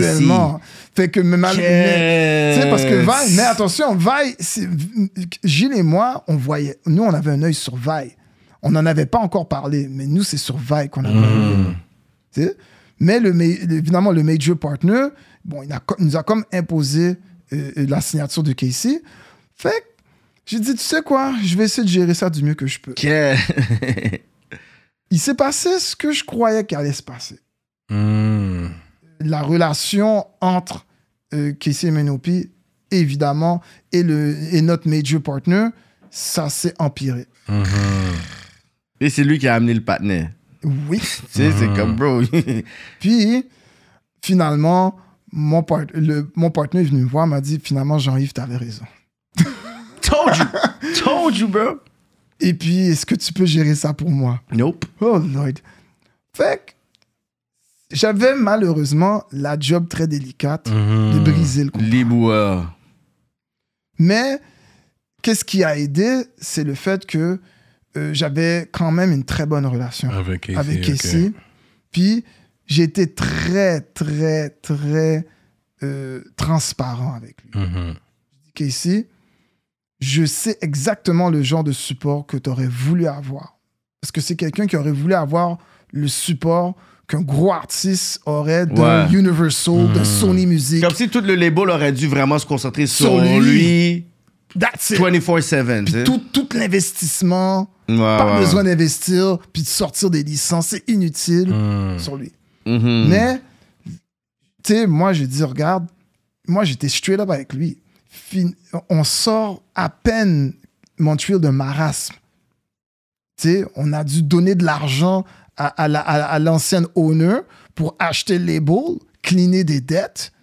Puis maintenant, puis là, En plus. euh, en plus, fait que pour de vrai, Montreal était financièrement pas prêt. Mhm. Puis pas juste pour signer euh, euh, Casey pour signer n'importe quel acte. Ouais, ouais, ouais. Fait que, est-ce qu'on voulait signer un, un, un local act? Oui, mais pas maintenant. C'était non. trop rapide. C'était pas business-wise. Fait que c'est comme ça que, j'ai, que vraiment que j'ai abordé euh, ça. Ouais. Puis Casey a vu que tout ce que je, que je disais, ça Make faisait du sens. Make Ouais, sense.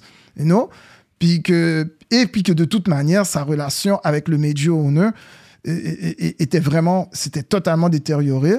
Fait qu'il m'a dit, regarde, il m'a, fait qu'ici m'a dit, tu sais quoi, Jean-Yves? You're right. Fait que je vais pas faire de bruit, il n'y a pas de problème. Fait que Casey a accepté de We Go Separate Ways. Il a juste demandé un dernier chèque, un montant X, et puis lui, il s'en va. Puis ça s'est terminé comme ça. On- puis en date d'aujourd'hui, moi et Casey, on a encore chill. une très bonne relation. Mais qu'est-ce qui est arrivé à Montreal après ça? Oh, ben là. Nothing happened.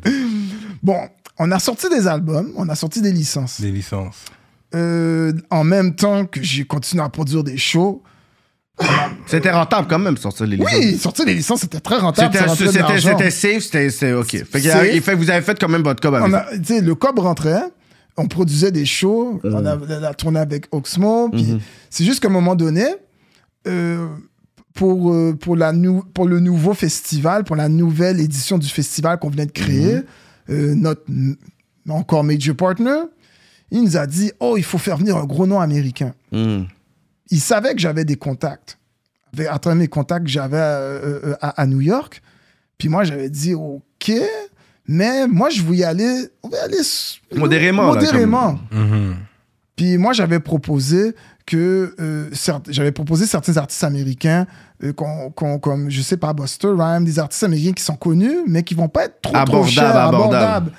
Tu sais, puis il dit non, je veux un gros nom qui peut remplir le Sepsum, qui est une salle Ah. de 5000 personnes. Puis là, Ludacris. Ah, tu sais de quelle chose je parle? non. Puis là, moi, je me dis, oh, le Sepsum. Puis je dis, mais c'est gros.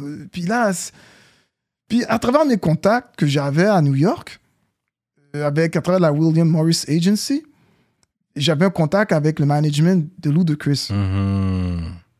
Fait, que- fait que je dis, OK, ben, je vais essayer de négocier avec le management de Ludacris.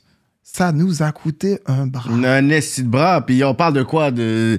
On est en 2005. Ludacris fait partie Il avait, des il avait top sorti. rappers. Il était dans les ça, c'est stand-up! Stand Up, Dun, dun, et dun. Ça, c'était l'année du stand-up. Puis là. attention, avant ça, il avait sorti deux albums avant Ah avec oui. plein de hits. Cadillac Yeah. Drill, Cadillac Mill, Drill. check out the home, my Cadillac Drill. bien, tu sais, move, bitch. Mais c'était le pic, c'était le pic, là. Yo, il avait au moins 10 hits qui Ouais. jouaient régulièrement Ouais, dans les ouais, ouais. clubs. Oui, c'est Fait- 50 bahts et plus, là. C'était... c'est- Ben, bon, étant donné qu'on parle d'histoire, fait que je peux me permettre de sortir des chiffres. 75 000 dollars. Straight up! Puis ça, on parle de... US. On parle de back US. then, on parle de back then. Fait, même aujourd'hui, c'est cher. Back, Back then, c'était très cher. extrêmement cher. 75 bahts. 75 bahts il y a 15 ans. Ça, ben non, c'est fucked up, là. Ouais, j'étais comme...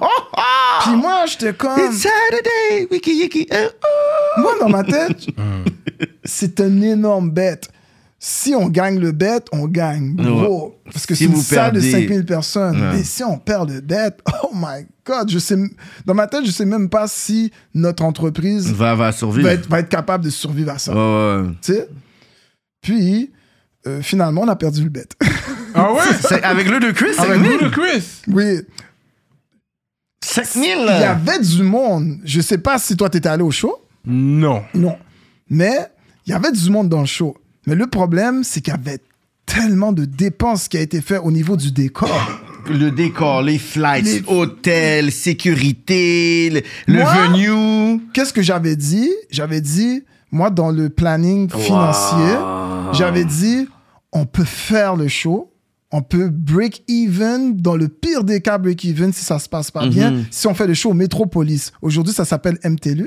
À- Ouais. À, la- à la- à l'époque, ça s'appelait Métropolis. On peut break even.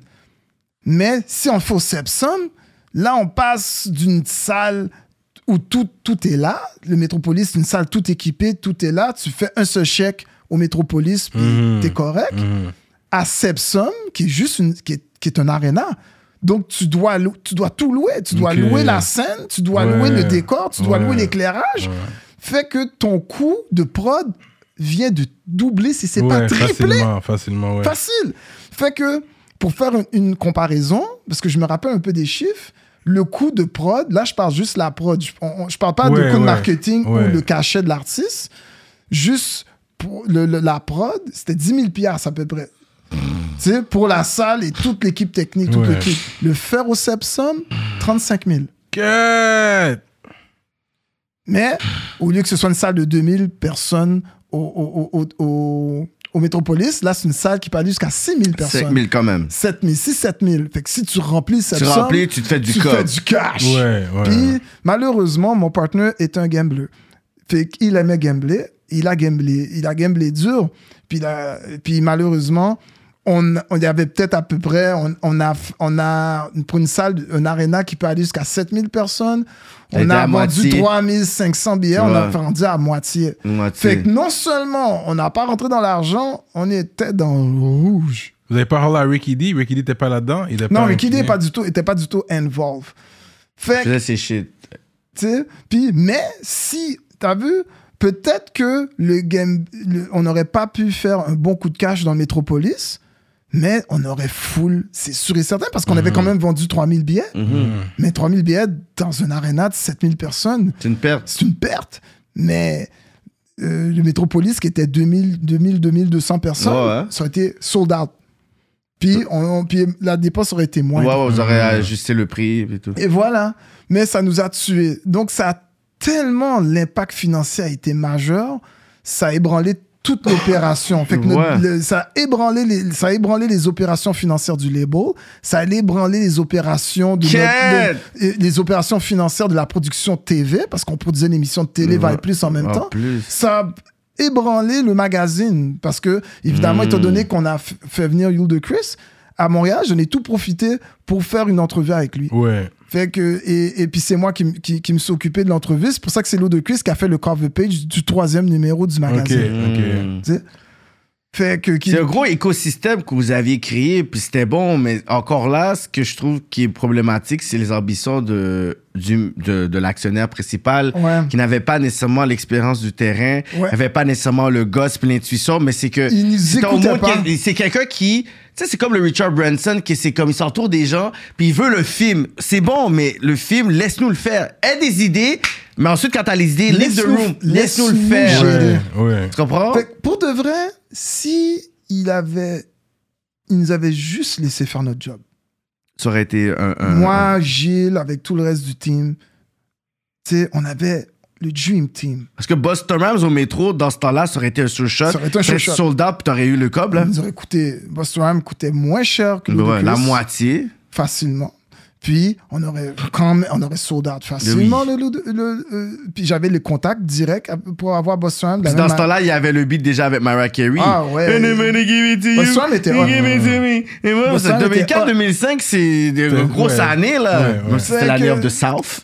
Fait que, mais, évidemment, après, que, Wow. a- a- après ce fiasco, tu sais, à un moment Ça crée donné- la division à travers le, le label. Ouais, ça crée une Mm. grosse division. Puis, à un moment donné, Gilles a dit, moi, je me casse. Non, ben en réalité, c'est un autre de mes partenaires euh, qui, qui était involved depuis les débuts avec moi dans, dans Vibe Plus, que lui, il a, il a sacré son camp. Ouais. Puis il a dit, oh Jean-Yves, je sais pas pourquoi toi tu restes, mais moi je sacre Avec mon camp. raison, parce que ce patin-là, il va nous amener d'un stock and ship. Lui, il le voyait. Dès, Non. dès qu'il- dès- dès que le move de Lou de Chris, il était en total désaccord avec ça. Il a dit, gars, puis c'est à ce moment-là, il est parti. Parce que Mhm. lui, il voyait qu'on qu'on- qu'on- Yeah, yeah, a foiré. qu'on a ouais. foiré. Puis moi, dans ma tête, c'était comme, bon, ben, au pire, allez, si ça marche, ça marche. Ça n'a pas marché. Puis quand j'ai vu que ça n'a pas marché, j'ai dit, oh Lord. Fait que moi, j'ai quitté le bateau. J'ai dit, tu sais quoi? Euh, I'm leaving, I- I- I- I- I- I'm leaving this place.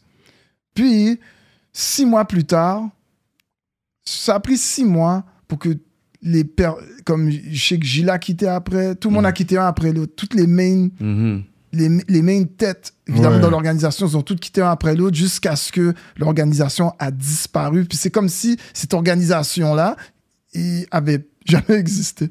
Ah ouais, Hmm. fait que c'est comme si le, ce Montreal-là a juste dissolvé. Ça, c'est dissous. Ouais. Après, qu'est-ce qui s'est passé avec Montreal? I don't know. Tu sais, je- je- j'en ai aucune idée. Tout ce que je sais, c'est que moi, après que, que j'ai quitté euh, euh, cette aventure-là, j'étais brûlé. Ouais, ouais, ouais, ouais. ouais. Parce que dites-vous que de 2004, de début 2004 jusqu'à fin 2005, je, je travaillais dans, avec, avec, avec mes partenaires. On, était, on, on a passé d'une petite équipe d'à peu près 4-5 à une équipe d'à peu près 20 personnes. Wow. Fait que j'étais brûlé. Fait que moi, je suis parti à New York. T'as dit fuck that. ok, t'étais parti à New Je York. suis parti à New York. Je par- je T'étais ressourcé à la je mec. suis par- je suis par- je suis parti à New York, chill. Yo, j'ai fêté comme j'ai jamais fêté de ma vie. Tu sais, le fait de pouvoir chill, party. Ouais. Block parties, Et l'autre que j'ai- y a- barbecue. mon téléphone va pas sonner. Il y a Mm. personne qui va, me, f- qui, qui va me faire stresser pour un contrat à gérer ou des employés qui font chier. Tu sais, euh, euh, comme. Puis ça m'a permis de me ressourcer, revenir à Montréal, puis partir mon label Clovis International. Là, on est rendu à Clovis, Clovis, TV, oh. justement. Fait qu'est-ce que c'est quand t'étais à New York que t'as eu l'idée de. L'idée est juste pop-up, whatever, pour dire. Pour être franc avec vous, quand je suis revenu de New York, on est en été, on est en automne. On est en automne euh, 2005. Je reviens de New York. Euh, la première chose que ça me tente de faire, c'est de continuer this music business. Mhm. J'aimais bien ça. J'aimais bien this music business, this music thing. Le côté télé, j'av- j'a- ça germait dans ma tête l'idée de vouloir lancer une chaîne de télé. Parce que le Vibe Plus, t'as comme idée déjà. Ouais. Puis ça marchait déjà. Ce qui a tué le, le Vibe Plus, ça a littéralement été le label. Fait que c'est même pas comme si. S'il n'y avait pas eu le label, je pense que le Vibe Mais Plus aurait même pas duré- le label, c'est plus le, le c'était le bet sur le gros Ouais. show qui a. Ouais. Le label qui a fait du booking aussi. Fait que c'est Ouais. comme si c'était un label slash événementiel, mais la- mais l'affaire télé était complètement séparée. Oui, la, oui, la business c'était de avant. télé était une, c'était Voilà, une voilà, division, voilà, la voilà. business du magazine, une autre division. Voilà, voilà, Montreal Records, c'était un autre département. C'est vraiment la business de production d'événements Hmm. qui a fait tout écrouler. C'est pour ça que t'as lâché prise à l'événementiel et puis là, t'es rentré dans Clovis TV. Ouais, ben, je je suis retourné plus comme label. Clovis TV, c'est comme si je- j'étais en train de travailler sur le plan d'affaires de Clovis TV. Entre-temps, ben, je je suis retourné dans les beaux, je suis retourné euh, voir Select. Je dis, bon, regardez, parce que le, le directeur de Select, distribution, me connaissait déjà très bien. Ouais. Puis il m'a demandé, ben, Jean-Yves, est-ce que ça tente de continuer à sortir des artistes? Parce qu'il voyait que Montreal avait stoppé des activités. Mhm. Fait dit, ah ouais, ça me tente. Puis j'avais gardé mes contacts en France.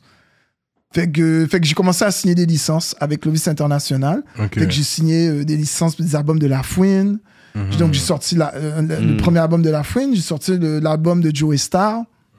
J'ai sorti l'album de chanteur Zouk qui s'appelait Sly à l'époque. Oh, Sly, Ouais. c'est pas Flamme? Euh, oui, la chanson Flamme. Ouais.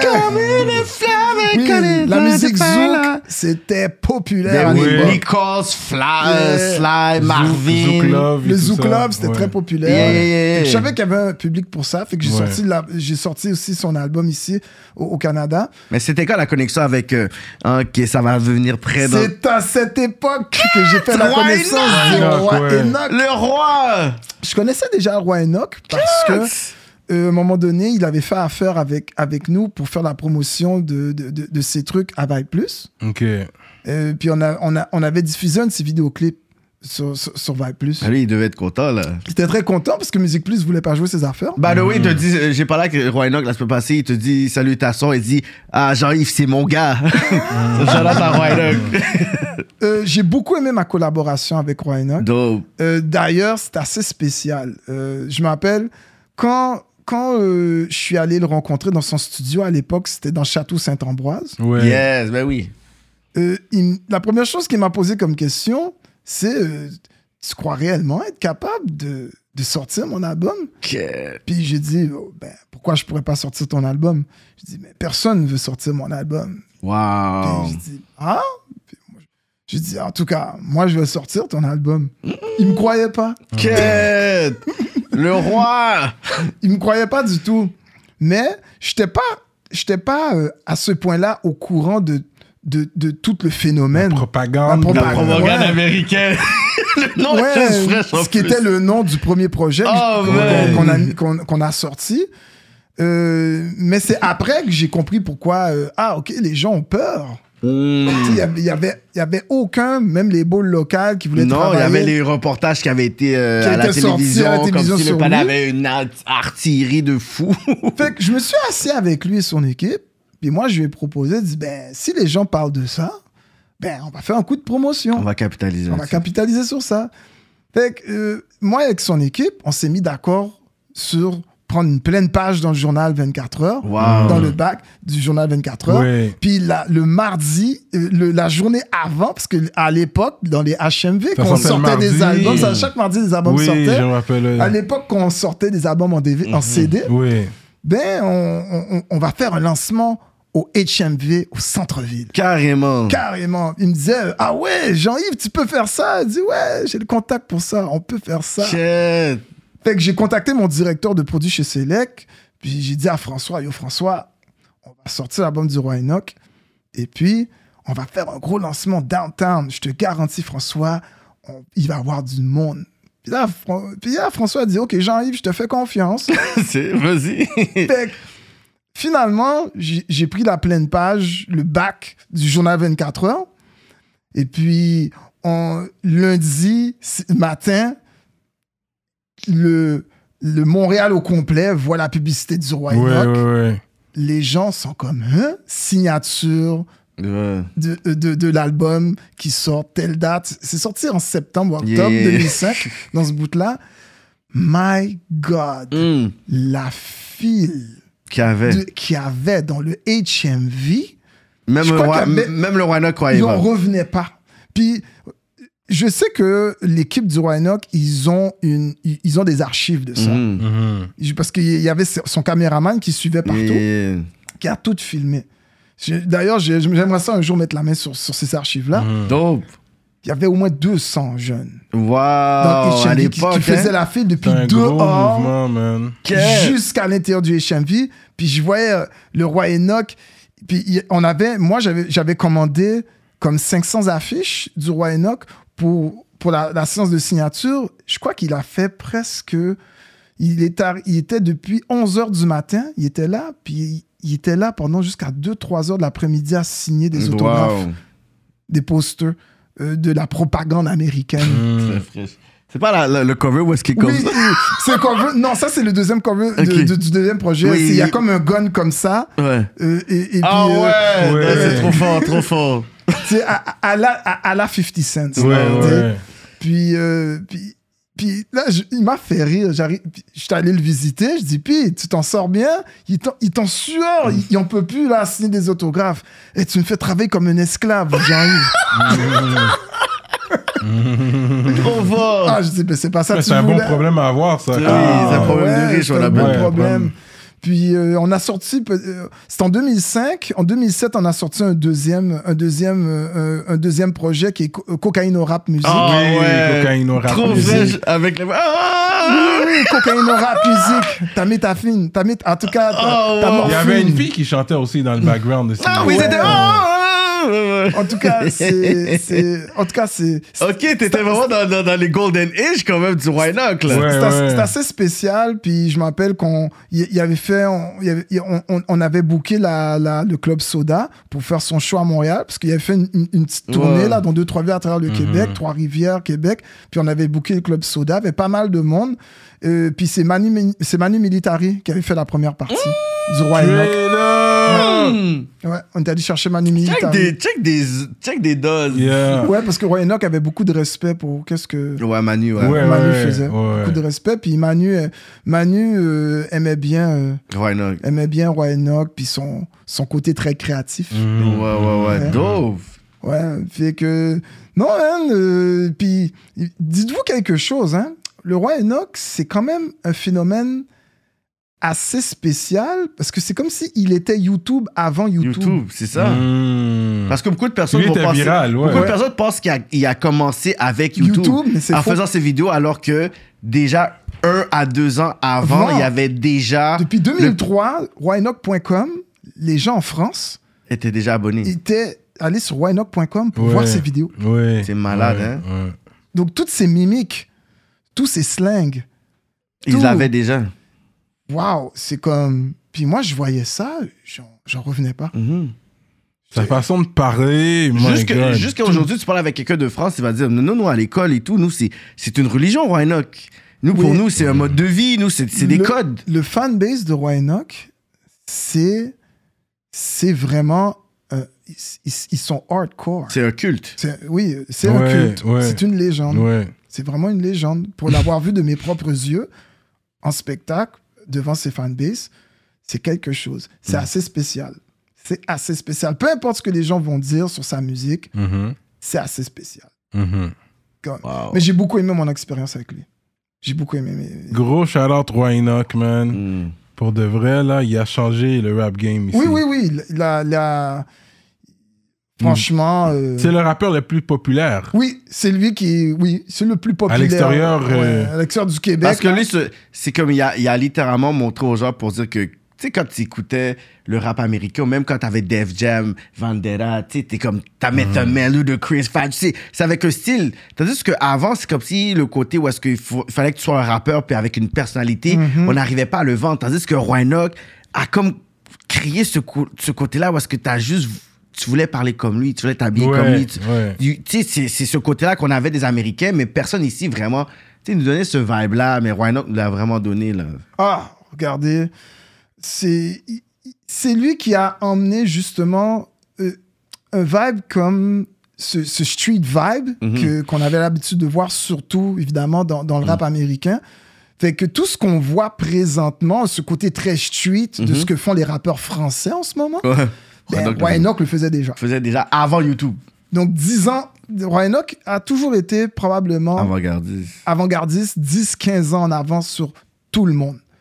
Tout le monde. Fait que les- ce que les gens se moquaient de lui qu'il faisait à l'époque, ben bizarrement, tout le monde le fait aujourd'hui. Puis c'est drôle parce qu'il dit, euh, mon nez, il y avait un post qui dit, euh, je pense que c'était l'album, je sais pas si c'était l'album de, de Caris ou Rof ou Booba, je sais pas c'est qui, ils ont dit, ah ouais, ils sont arrivés avec cet album, avec plein de featuring, Freeze Corleone nous ramène Roy Enoch qui gagne la partie. A- C'est juste pour dire qu'il y avait juste besoin de Roy Enoch pour gagner les chiffres, je suis comme, yeah!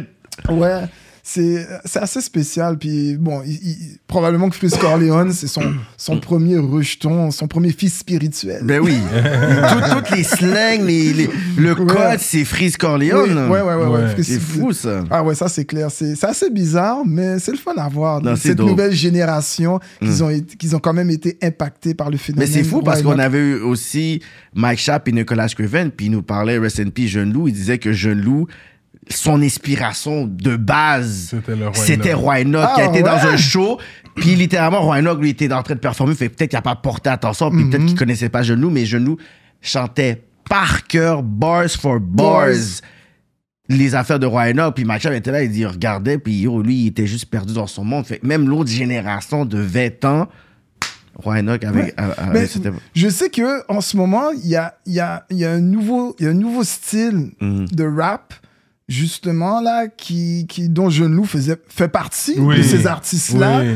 où tu, tu ne suis pas spécifiquement le beat de la même Ouais, manière non. conventionnelle. C'est ça.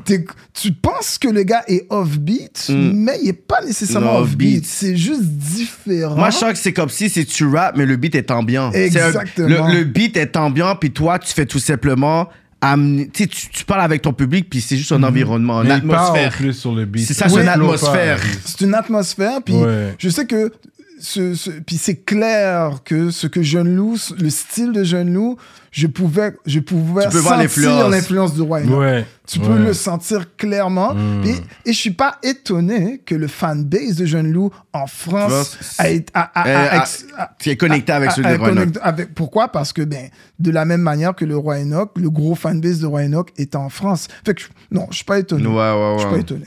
Vraiment pas. So, Clovis TV. Ouais. Oui, comment c'est né? Ouais. Ben, comme je disais, ça germait déjà dans ma tête. Pendant toutes les années que je travaille avec différents artistes, donc euh, avec Roy Enoch, puis toutes les licences de rap français, Money Riders, qui Money Money Riders. Riders. sont d'autres gars que, que- avec qui j'ai travaillé. Out Euh, J'ai une, j'ai eu une belle aventure avec ces gars-là. Mais oui. Et puis que c'est c'est avec eux d'ailleurs qu'on. que- Mackenzie était dans Money Riders. Oui, ben c'est Ouais. lui. C'était lui, la, la, la- le He the main guy, yeah. He's the main guy. C'est comme le baby. Le patinet Ouais. avait les muscles, la Ferrari. Oui. Je regardais ça, je me passe- suis à Miami à Montréal. Souvent, il y a des gens qui pensaient que, que tout était loué, c'est faux. Dans les vidéoclips de Money Riders, rien n'est loué. Hmm. Tout donner est un à- shout-out à Money Riders. Je pense que c'était le, le premier Le cash premier money. clic, là, Le vraiment premier avec cash code, money avant cash money. C'est le cash money de Montréal. Je pense Ouais. que c'est eux qui étaient, qu'ils ont apporté le côté bling bling à Bling Montréal. bling. Ouais, le vrai ouais. bling Non, bling. c'est vrai. Shout out, les Le vrai bling bling. Puis, attention, rien n'est loué. Mmh, contrairement à cash money. loué. Les, les, contrairement à pas mal de gars, mais on va pas mentionner de nom. Oh. Rien n'est loué. Les- ce sont leurs Ferrari. Hmm. ok? Ce sont leurs Lambo. OK? Et, et, et puis ce sont leurs femmes. Très important. Quand je regardais les vidéos, j'ai comme yo, les gars, c'est des gars de. Moi, je pensais que c'était des gars de Toronto. Après, j'ai dit, OK, ils rappent, OK, en français, ils parlent. Là, je suis comme, Hey. moi, j'étais confus avec Money Riders. Puis, puis les gars sont business. Fait- Ça, tu les avais signés, eux? Puis euh, je m'occupe, je les avais signés en licence. OK. Euh, tout comme tout comme Roy Enoch. Mhm. Puis la, la, la, la plupart, euh, les seuls artistes que j'avais signés directement, euh, c'était des artistes, mais c'était pas du rap. Les, Mhm. les artistes que je signais, on était plus dans R&B, comme Steve K. Mhm. J'ai signé Steve K, qui maintenant qui est dans qui est dans le monde du compas maintenant là. Oui, Steve K. Wesh! Yo, gros nom, là, Steve K. Oui, et puis que j'envoie pas, il était pas dans Jackout? Oui, oui, exactement. Puis là, il est plus dans Jackout. Maintenant, Non, il est dans non, un non. autre band super connu dans le compas. Yo, guys, le nom. Jackout, mi- J- guys. C'est un gros nom, ouais. Ouais, guys. Steve, Steve K est devenu un, un nom incontournable dans, la nouvelle génération d'artistes compas. Et puis, dans, mais à cette époque-là, quand je travaillais avec Steve K, quand j'ai signé, il, il était vraiment dans le R&B. Ouais. Avant de finalement de vraiment de se concentrer dans le retourner dans, dans le monde compas. Puis, euh, mais j'ai bien aimé mon aventure avec, avec les gars de Money Riders parce qu'ils ont eu le guts justement de faire venir euh, Camillionnaire. Parce que les gars m'ont Ouais. demandé Mm. quel artiste américain euh, qu'on pourrait, f- que- que- qu'on pourrait faire venir à Montréal qui, gars qui comme- pourrait fitter. Ouais, ils avaient le cob, fait que- Attends, t'avais pas, t'avais rien compris de, de Chris, toi. Tu, tu still came back to that, bro? Non, J'ai pris ma leçon. Non, mais c'est eux autres, c'est eux autres qui investissaient, c'était là. Que- eux autres qui risquaient. Ah, vous prenez tout le risque, là. Que- mais là, j'ai- mais j'ai pris ma leçon. Ouais. J'ai dit, mais ça- on va faire ça au Métropolis. Ouais. On va prendre un artiste qui va pas trop coûter cher. Ouais, ok, ok, ok. Camillionnaire était, était quand même populaire. Ouais. Riding Dirty, come catch me riding dirty. Un et le, hit. et le premier single de Money Riders, ils avaient repris la chanson de Camillionnaire. Ok. Et, et, et, et puis, je m'étais dit, ah ben, je, je voyais le lien.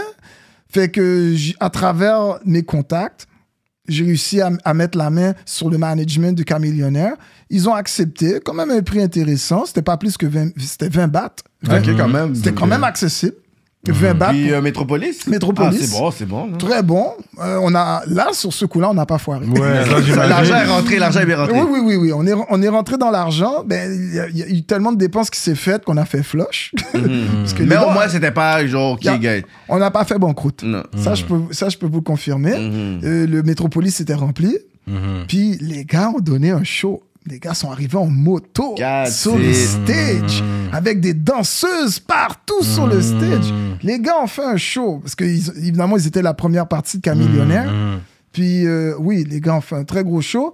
Puis euh, petite anecdote, c'était prévu dans, dans le deal que j'avais signé quand, quand j'ai signé le contrat pour faire venir Camillionnaire.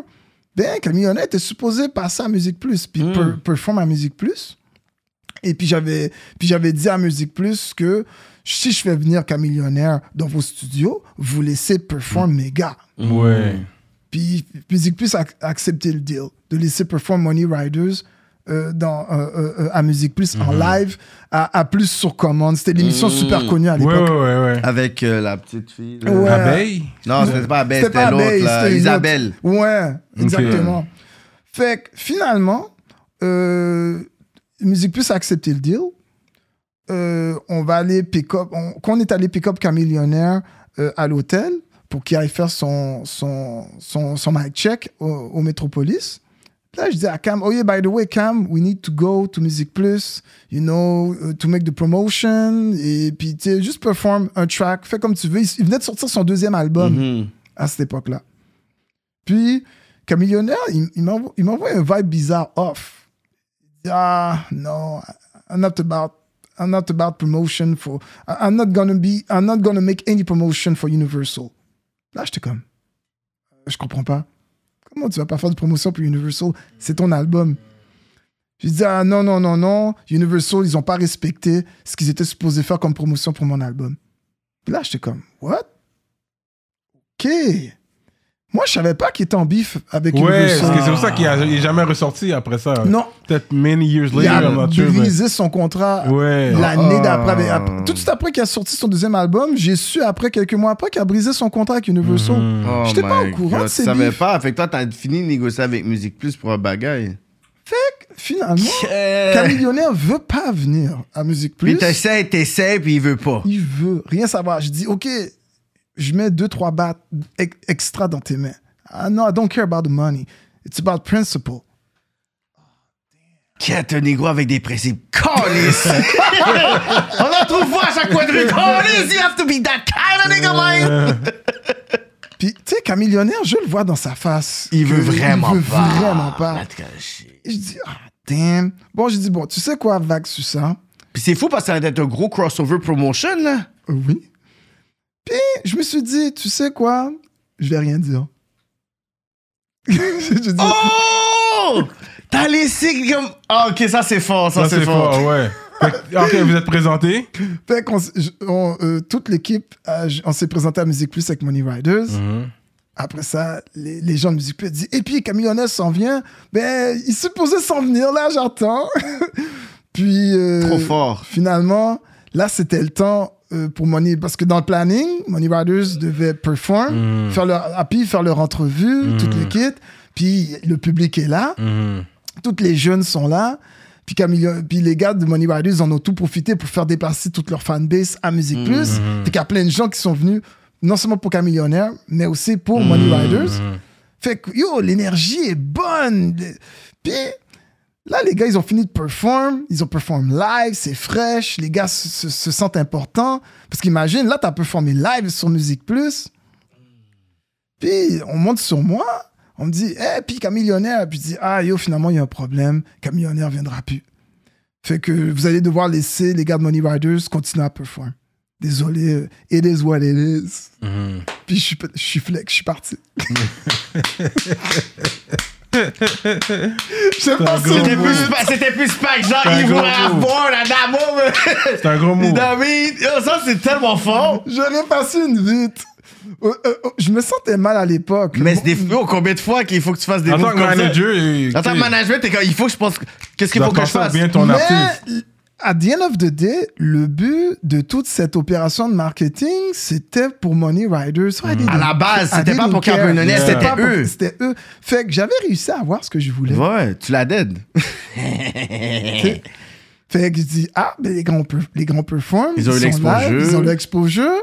Boum. Puis ça, c'est juste avant le show. Oui, Fait que là, ça, c'est une promotion pour le show. pour le show, en même temps. Puis pour l'album qui venait de sortir, Ah la non, même semaine, l'album de Money Riders venait juste de sortir. Ah non, c'était fort. Alors, on a tout fait en même temps. Puisque toute l'opération a été, a, été, a été montée pour la promotion de l'album qu'on sortait. Hmm. Fait que ça a été un total succès. À ce niveau-là, rien à dire, c'est un total succès. Mais ils ont pas duré longtemps. Non, malheureusement, non. Euh, parce que, évidemment, Musique Plus a jamais voulu embarquer les, leurs leurs vidéoclips en rotation. Malgré qu'ils avaient des vidéoclips quand même de bonne qualité, ils comme ça battus en fanbase. Mais Musique Plus, tu sais, moi, euh, imagine, à l'époque, comme on retourne 5 ans en arrière, 4-5 ans en arrière, j'avais créé une émission de télé à cause de ce problème-là, Ouais. pour revenir dans le game, pour que le problème est encore là. Mais il, fait que dans le fond, c'est là qu'ils ont pu commencer à te filer pour dire il a fait Vibe Plus. Il a fait, ils nous ont, ils nous aussi une vite avec Camillionnet. Hey, lui, là, on l'aime pas, ce gars-là. Mais c'est comme si mon expérience du fait qu'il voulait pas jouer les clips de Roy Enoch, voulait pas jouer l'équipe de Camillionnaire, il euh, de Camillionnaire, de, De de Money Money Rider. Riders. Puis, euh, puis même la plupart des licences des albums que je leur apportais, l'album de La. Fouine, l'album de Joey Star, il les laissait jouer de temps en temps de même, puis ça jouait dans l'émission de Malik Shahid. Ouais. Là, moi, j'étais comme, ben là, il n'y a pas de business à régler avec ces gens-là. Hmm. Et, c'est là que ça m'a vraiment boosté. Tu sais quoi? Je suis tanné. J'ai créé une, une autre chaîne musicale qui va être Hmm. urban, comme BET. Et puis Much, Much Vibe existait déjà. Mhm. Puis j'avais déjà fait affaire avec Much Vibe. Tu sais, euh, pour faire la promotion euh, de, justement euh, du show de l'eau de Chris. Mhm. Donc, j'avais acheté de la pub sur Much Vibe. Donc, je savais, je, je savais à peu près comment ils fonctionnaient, eux autres, Mhm. là-bas. Fait que je me suis dit, tu sais quoi? Euh, on va créer une chaîne de télé. Et puis, je vais m'informer comment ça marche. Euh, je suis, je suis allé rencontrer euh, les gens de Vidéotron. Je dis, parce que j'avais encore mes connexions chez Vidéotron à l'époque. Je dis, regardez, moi, je veux lancer une chaîne musicale qui va être urban. Puis la première chose qu'ils m'ont dit, est-ce que tu as une licence? Puis j'ai dit, une licence? C'est quoi ça? ça mange quoi en hiver, une licence? ben, une licence du CRTC, tu peux pas lancer une chaîne de télé sans licence. Je dis, ah, ok. Fait que, je dis, je vais faire mes devoirs. Puis là, on est en 2008. Mhm. Mhm. Puis, Fait que là, euh, je fais mes recherches. Je dis, ah ouais, faut une licence. OK. Fait que là, je- ça m'a pris une bonne coupe de mois pour monter tout le plan d'affaires. Donc, il fallait que je monte un plan d'affaires et puis que je sache c'est quel genre de catégorie de licence Ouais. que je vais acheter. En tout cas, il fallait vraiment que j'apprenne les jargons du milieu de la radiodiffusion. Oui, Parce ouais. que produire une émission de télé, puis gérer une chaîne de télé, c'est Pas deux- la même c'est pas la même chose. Ouais, c'est ouais. deux business totalement différents. fait que, donc, il fallait vraiment que je rentre dans, le, dans les jargons, puis c'est- c'est c'est quoi la mécanique derrière, puis la réalité. Puis, entre-temps, je continuais à sortir des albums et, et ces affaires-là, jusqu'à ce que finalement, quand j'ai, je crois, on est vraiment en été 2008, Mhm. c'est là que j'ai vu que, OK, mon plan d'affaires, il est prêt. Fait que je dépose la- ma demande de licence. Puis on me demande, euh, ça va être quoi le nom de la chaîne? Je m'appelle le- le- l'agent qui travaille pour le CRTC. Il a, il a vu dans le formulaire, j'ai pas mis de nom pour la chaîne de télé. Mhm, je croyais mhm. que c'était pas nécessaire.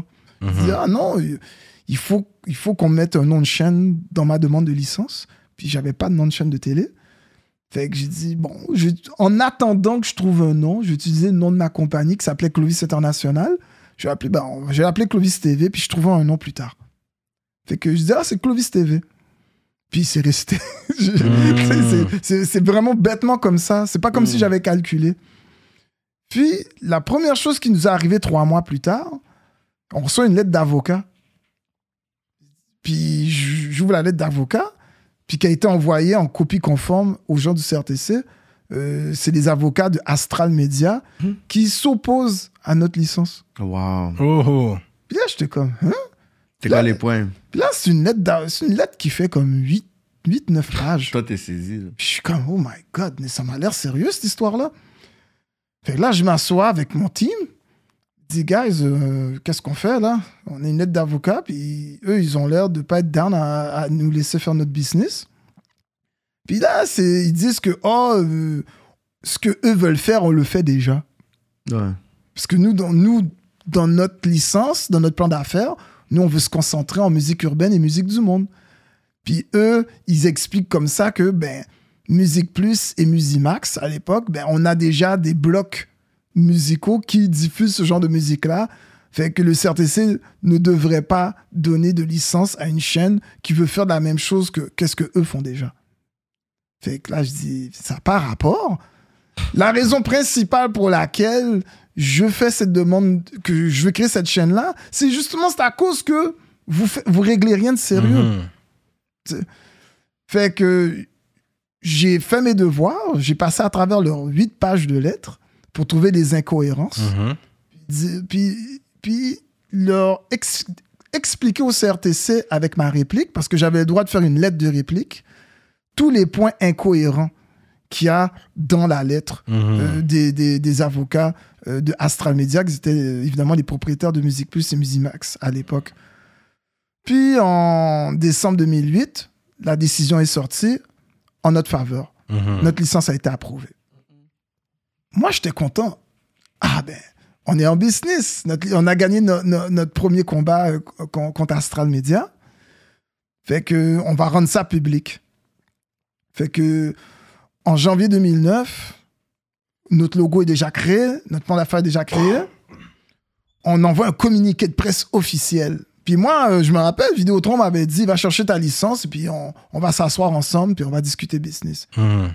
Fait que nous, on a rendu notre affaire publique. Je suis allé m'asseoir avec euh, euh, dans les bureaux de dans, les bureaux de Vidéotron, puis ils me disent comme ça, t'as ta licence, mais félicitations, blabla.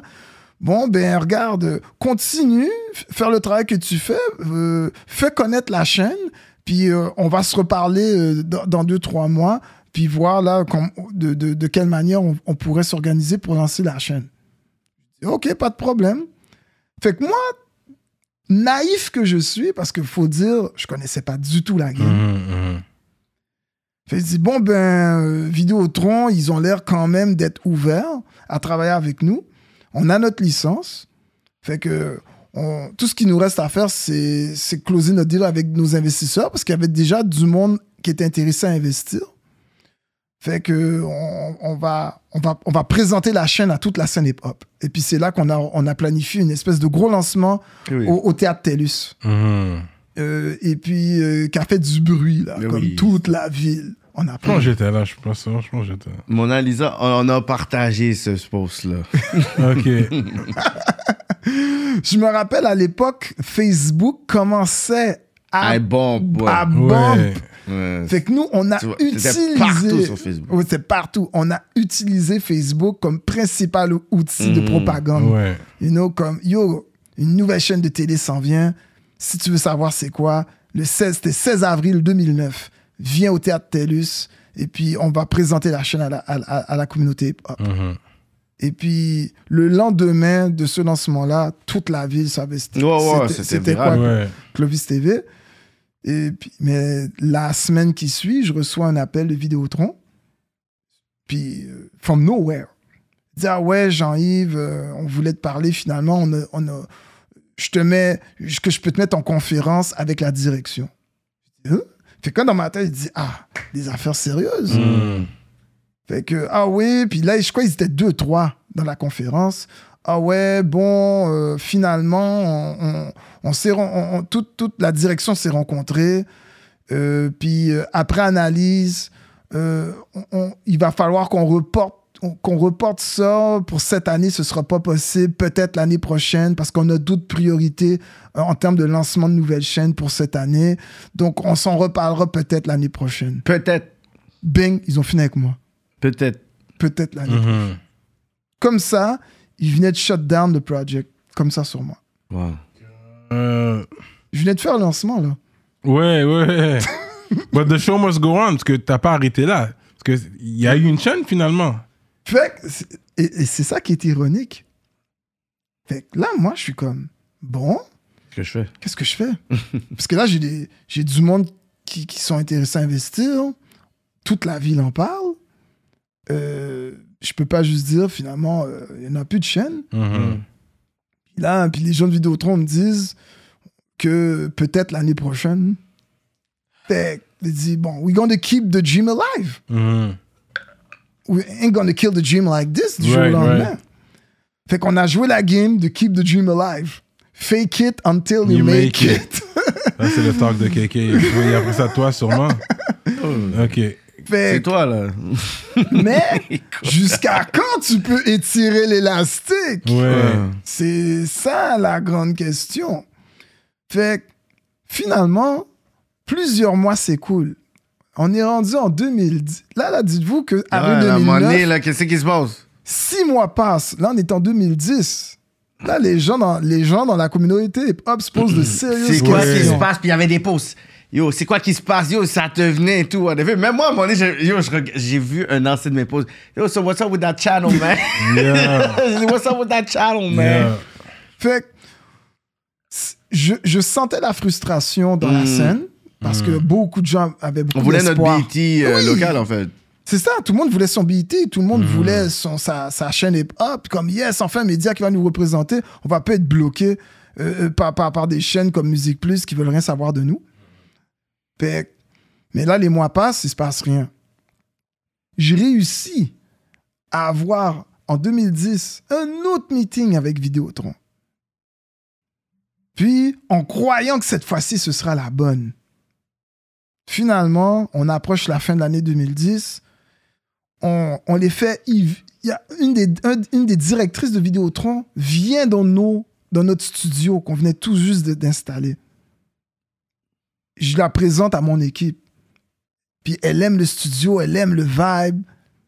Puis là, quand elle s'en va, elle dit Regarde, je vais parler euh, à, à mes collègues, on, on va- on vous donne des nouvelles dans, dans, dans, dans quelques temps. Fait quand elle s'en va, oh, yo, moi puis mes partenaires, on est contents. Pop, Dis, champagne. Là, cette fois-ci, We got it. we got it. Là, on est fin 2010. Puis on s'est dit, puis on s'était promis de se redonner des nouvelles début de l'année d'après.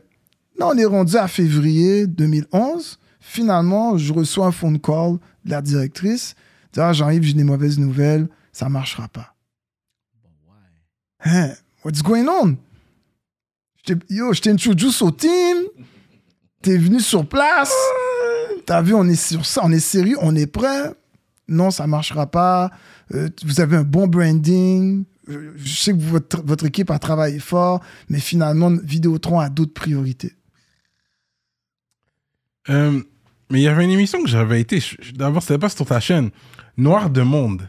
C'est sur quelle chaîne ça? Tu te rappelles cette émission Non, mais non, ça c'est Delva. avec Harry Delva. Mais Harry ça, c'est, Delva. ça, c'est sur la chaîne multiethnique. Ça, c'était Vox. bah, ça, C'est, non, c'était pas Vox, c'est la chaîne CJNT. C'est JNT. C'est la Ah. chaîne qui diffuse dans plein, plein d'émissions dans différentes langues. Là. Ouais. Ok. Le, le nouveau ok. ici. Ouais. Le nouveau ici. Ben, ici a remplacé cette chaîne-là. C'est ça. Ok, je comprends. Ouais. Fait que, yo, Depress. Ouais, ouais, c'est ça. Depress. C'est là après, t'as juste lagué le J'ai projet. vu, ah ouais. J'étais comme. Je suis je suis tombé en dépression. Ouais, c'est sûr. Je suis littéralement tombé en vous avez investi dans le. Yo, Vous avez investi dans le lancement, vous avez investi dans, dans, les dans, studios, le studio. Dans, dans les équipements. Les, l'investisseur a mis du cob. Mais oui, les investisseurs ont mis de l'argent. Et il y a beaucoup d'argent qui a été englouti dans cette aventure-là. Mmh, Puis on n'est mmh. jamais rentré en onde. Jamais. Jamais. Jamais. Pourquoi? Parce que le principal câble distributeur, pour des raisons X, non, ça n'a jamais pick-up. Fait que, Hmm. moi, je suis comme Depress. depressed. T'es retourné à New York. Je suis retourné à New York. That's it! That's it! Pour retourné à. New York. pour. À la retourné à New Mecque, you have to go back! Oh! Moi, quand je vais mal, yo, je retourne à Brooklyn, Canarsie, De man. ressourcer un peu. Yo, Ouais. c'est ça, notre mec. C'est comme un réflexe, probablement qui date depuis quand j'étais ado. Ouais, Hmm. Parce que chaque fois que, justement, je, ça va voulais, mal. je voulais quitter Montréal, parce que Mm. ah, Montréal, c'est whack, New York. je vais à New York. Hmm. You know, bon, à cause de la famille à Miami, de temps en temps, je vais à Miami, Mhm. mais c'est New York. J'ai- Hmm. J'ai cette fascination pour New York. La culture, la je- culture. La culture, je suis fasciné par Brooklyn. Quand tu es approuvé pour une licence, est-ce qu'il y a une date d'expiration? Peu, oui, tu peux- après, là, c'est toi qui dois faire les démarches pour renouveler la licence encore. Là, mes partenaires, eux, ils veulent. Ils ont, ils m'ont quand même demandé de renouveler la licence de, de, de Clovis qui, Mhm. qui, qui a- qui a- qui allait justement être expirée. J'ai fait les démarches pour la renouveler, mais I, I didn't feel it. Mais Mm. T'allais le faire juste pour le faire. Je l'ai fait juste pour le faire, pour respecter évidemment mes, comme on dit là, mes responsabilités dans- là-dedans, mais j'étais plus vraiment sur ça. Mhm. Puis, et, mais on- là, on est en 2012 Mhm. je reviens de New York, je suis plus la même personne. Mhm. Pourquoi? Parce que là, je vais, je vais fonder une famille, je me suis marié. T'as trouvé ta femme à New York ou? Non, en revenant de New York, Ah, en revenant de New York, euh, j'ai, j'ai, j'ai, j'ai, j'ai commencé à fréquenter quelqu'un, je me suis Mhm. marié, puis ma tête était plus vraiment sur la scène hip-hop, La scène hip-hop, la business. la business. Ma tête Ouais. était plus sur ça. Euh, mon fils, mon premier fils venait de, venait de naître. Mhm. euh, quand je suis revenu à New York puis que je me suis marié. Fait que j'étais plus, je voulais juste vraiment faire autre chose que de la business. Mhm. Euh, comme c'est comme si bâtir une famille, ça m'a, c'était comme si ça me donnait une autre. Parce que dites-vous que pendant toutes ces années-là, ma vie, ça. C'était le- le- la culture. C'était pour le mouvement et tout. C'est depuis ma Lacaille, ton album solo, le- sur le- Montreal, sur Vibe Plus. produire des T'as fait beaucoup, produire- t'as fait beaucoup. Comme on Ouais. était shows. comme yo, I need to, to focus on, on Ma my fucking vie, shit. C'était juste le mouvement. Je veux Ouais. bâtir un crédit, calice. le hip-hop. Puis maudit que je me suis endetté hein, Ah à cause de tout ça. Fait que je dis, mais finalement, je me suis rendu compte que quand je suis revenu de New York, je m'étais rendu compte que j'avais pas de vie. Mm. En dehors de la, en dehors du business de l'entertainment, T'avais pas de vie. Ouais. j'avais pas de vie. Ouais. C'est fou, ça, cette C'est- réalisation-là. Puis quand tu te rends compte de ça, ben c'est sûr que faut que tu te réveilles. Tu sais, because life is not about that. Tu sais, I need to be a man. Tu sais, tu sais, tu sais, la vie, c'est aussi fonder une famille, c'est aussi avoir des enfants, c'est aussi, tu sais, feel something. Ouais, ouais, ouais. C'est pas juste du business puis le mouvement. Ouais. Fait que, fait que non, je me suis vraiment déconnecté de ça. Mais il y avait toujours cette envie de revenir Mhm. dans le game Mhm. éventuellement.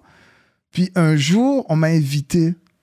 On m'a invité euh, à C2 Montréal. Mm, C'est une des espèce grosses de- conférences. C'est une grosse conférence font. qui a lieu à Ouais. chaque année. Là, il y avait eu, je pense, euh, quoi, il n'y avait pas eu Kelly Rowland cette année? Euh, Oui, Michel, Michel, euh, Mi- oui, Michel, Michel Williams, était là, whatever, ouais, pour ouais, le ouais. dernier. The Destiny Child. Ouais. Ouais.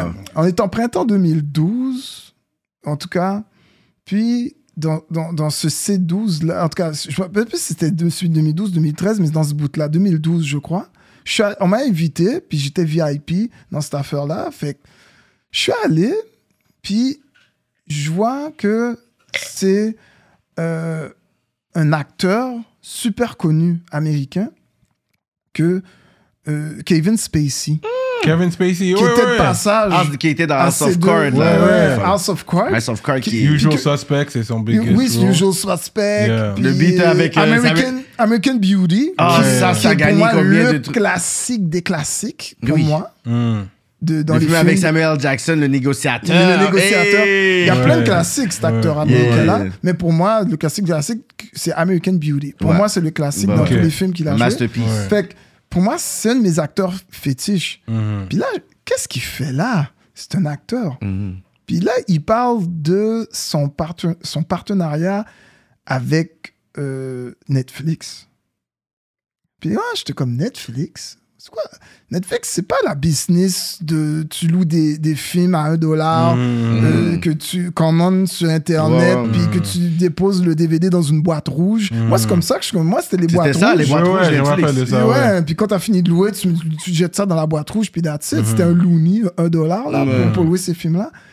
Fait que je dis, mais c'est quoi le rapport? Qu'est-ce qu'il veut faire avec Netflix? Puis Netflix ça faisait pas longtemps que Netflix avait lancé leur plateforme. Puis euh, lui, il expliquait le l'avenir du de la business, c'était Netflix. Wow. Lui, il avait déjà vu, il avait déjà compris. Oui, il avait compris ça, lui. Puis lui, c'est ça qui l'avait convaincu de pro- de- de- de- d'embarquer avec Netflix dans, la- dans une nouvelle série, la première série originale Netflix, House of Cards. House, House of Cards, qui était, là, qui classique. comme... Yo, j'étais comme, hein, quoi ça? What's going on? Je dis, il se passe quelque chose, là. Je rentre chez moi. La première chose que je fais, c'est que je télécharge l'application Netflix. J'avais déjà entendu parler, mais ça me disait rien. Puis moi, qu'est-ce que je voulais voir? C'est je voulais regarder la, la Comment c'est série. fait. Comment c'est fait? Je dis comme... Parce que c'est pas vrai qu'un gros nom comme ça va s'affilier avec Netflix, Mhm. puis il va faire une affaire cheap. Mhm. C'est impossible. Là, je vois les 12 épisodes sont au complet Disponible, ouais. disponibles. Je me dis, mais ça vient de sortir. Comment ils mettent 12 épisodes? Ça se peut pas. Yo, je crois, en deux, en- en- pendant le week-end, je me suis tapé les 12 épisodes. Terrible. La qualité de la prod Oh, était la qualité broadcast TV, mais Euh, sur ouais, une ouais. plateforme net, sur une plateforme internet. Je dis mais c'est fou. Et c'est là que j'ai eu comme De regain d'énergie. un regain. Il y a comme quelque chose qui est né en moi. C'est comme j'avais eu une illumination, une épiphanie. Non, c'est une épiphanie que j'ai vécue. Et puis c'est là que je me suis dit, I'm coming back in this game. C'est fou que ce shout-out doit se faire à, à quelqu'un qui cancel Kevin Spacey. Mais shout out to you, Kevin. shout out to you, though.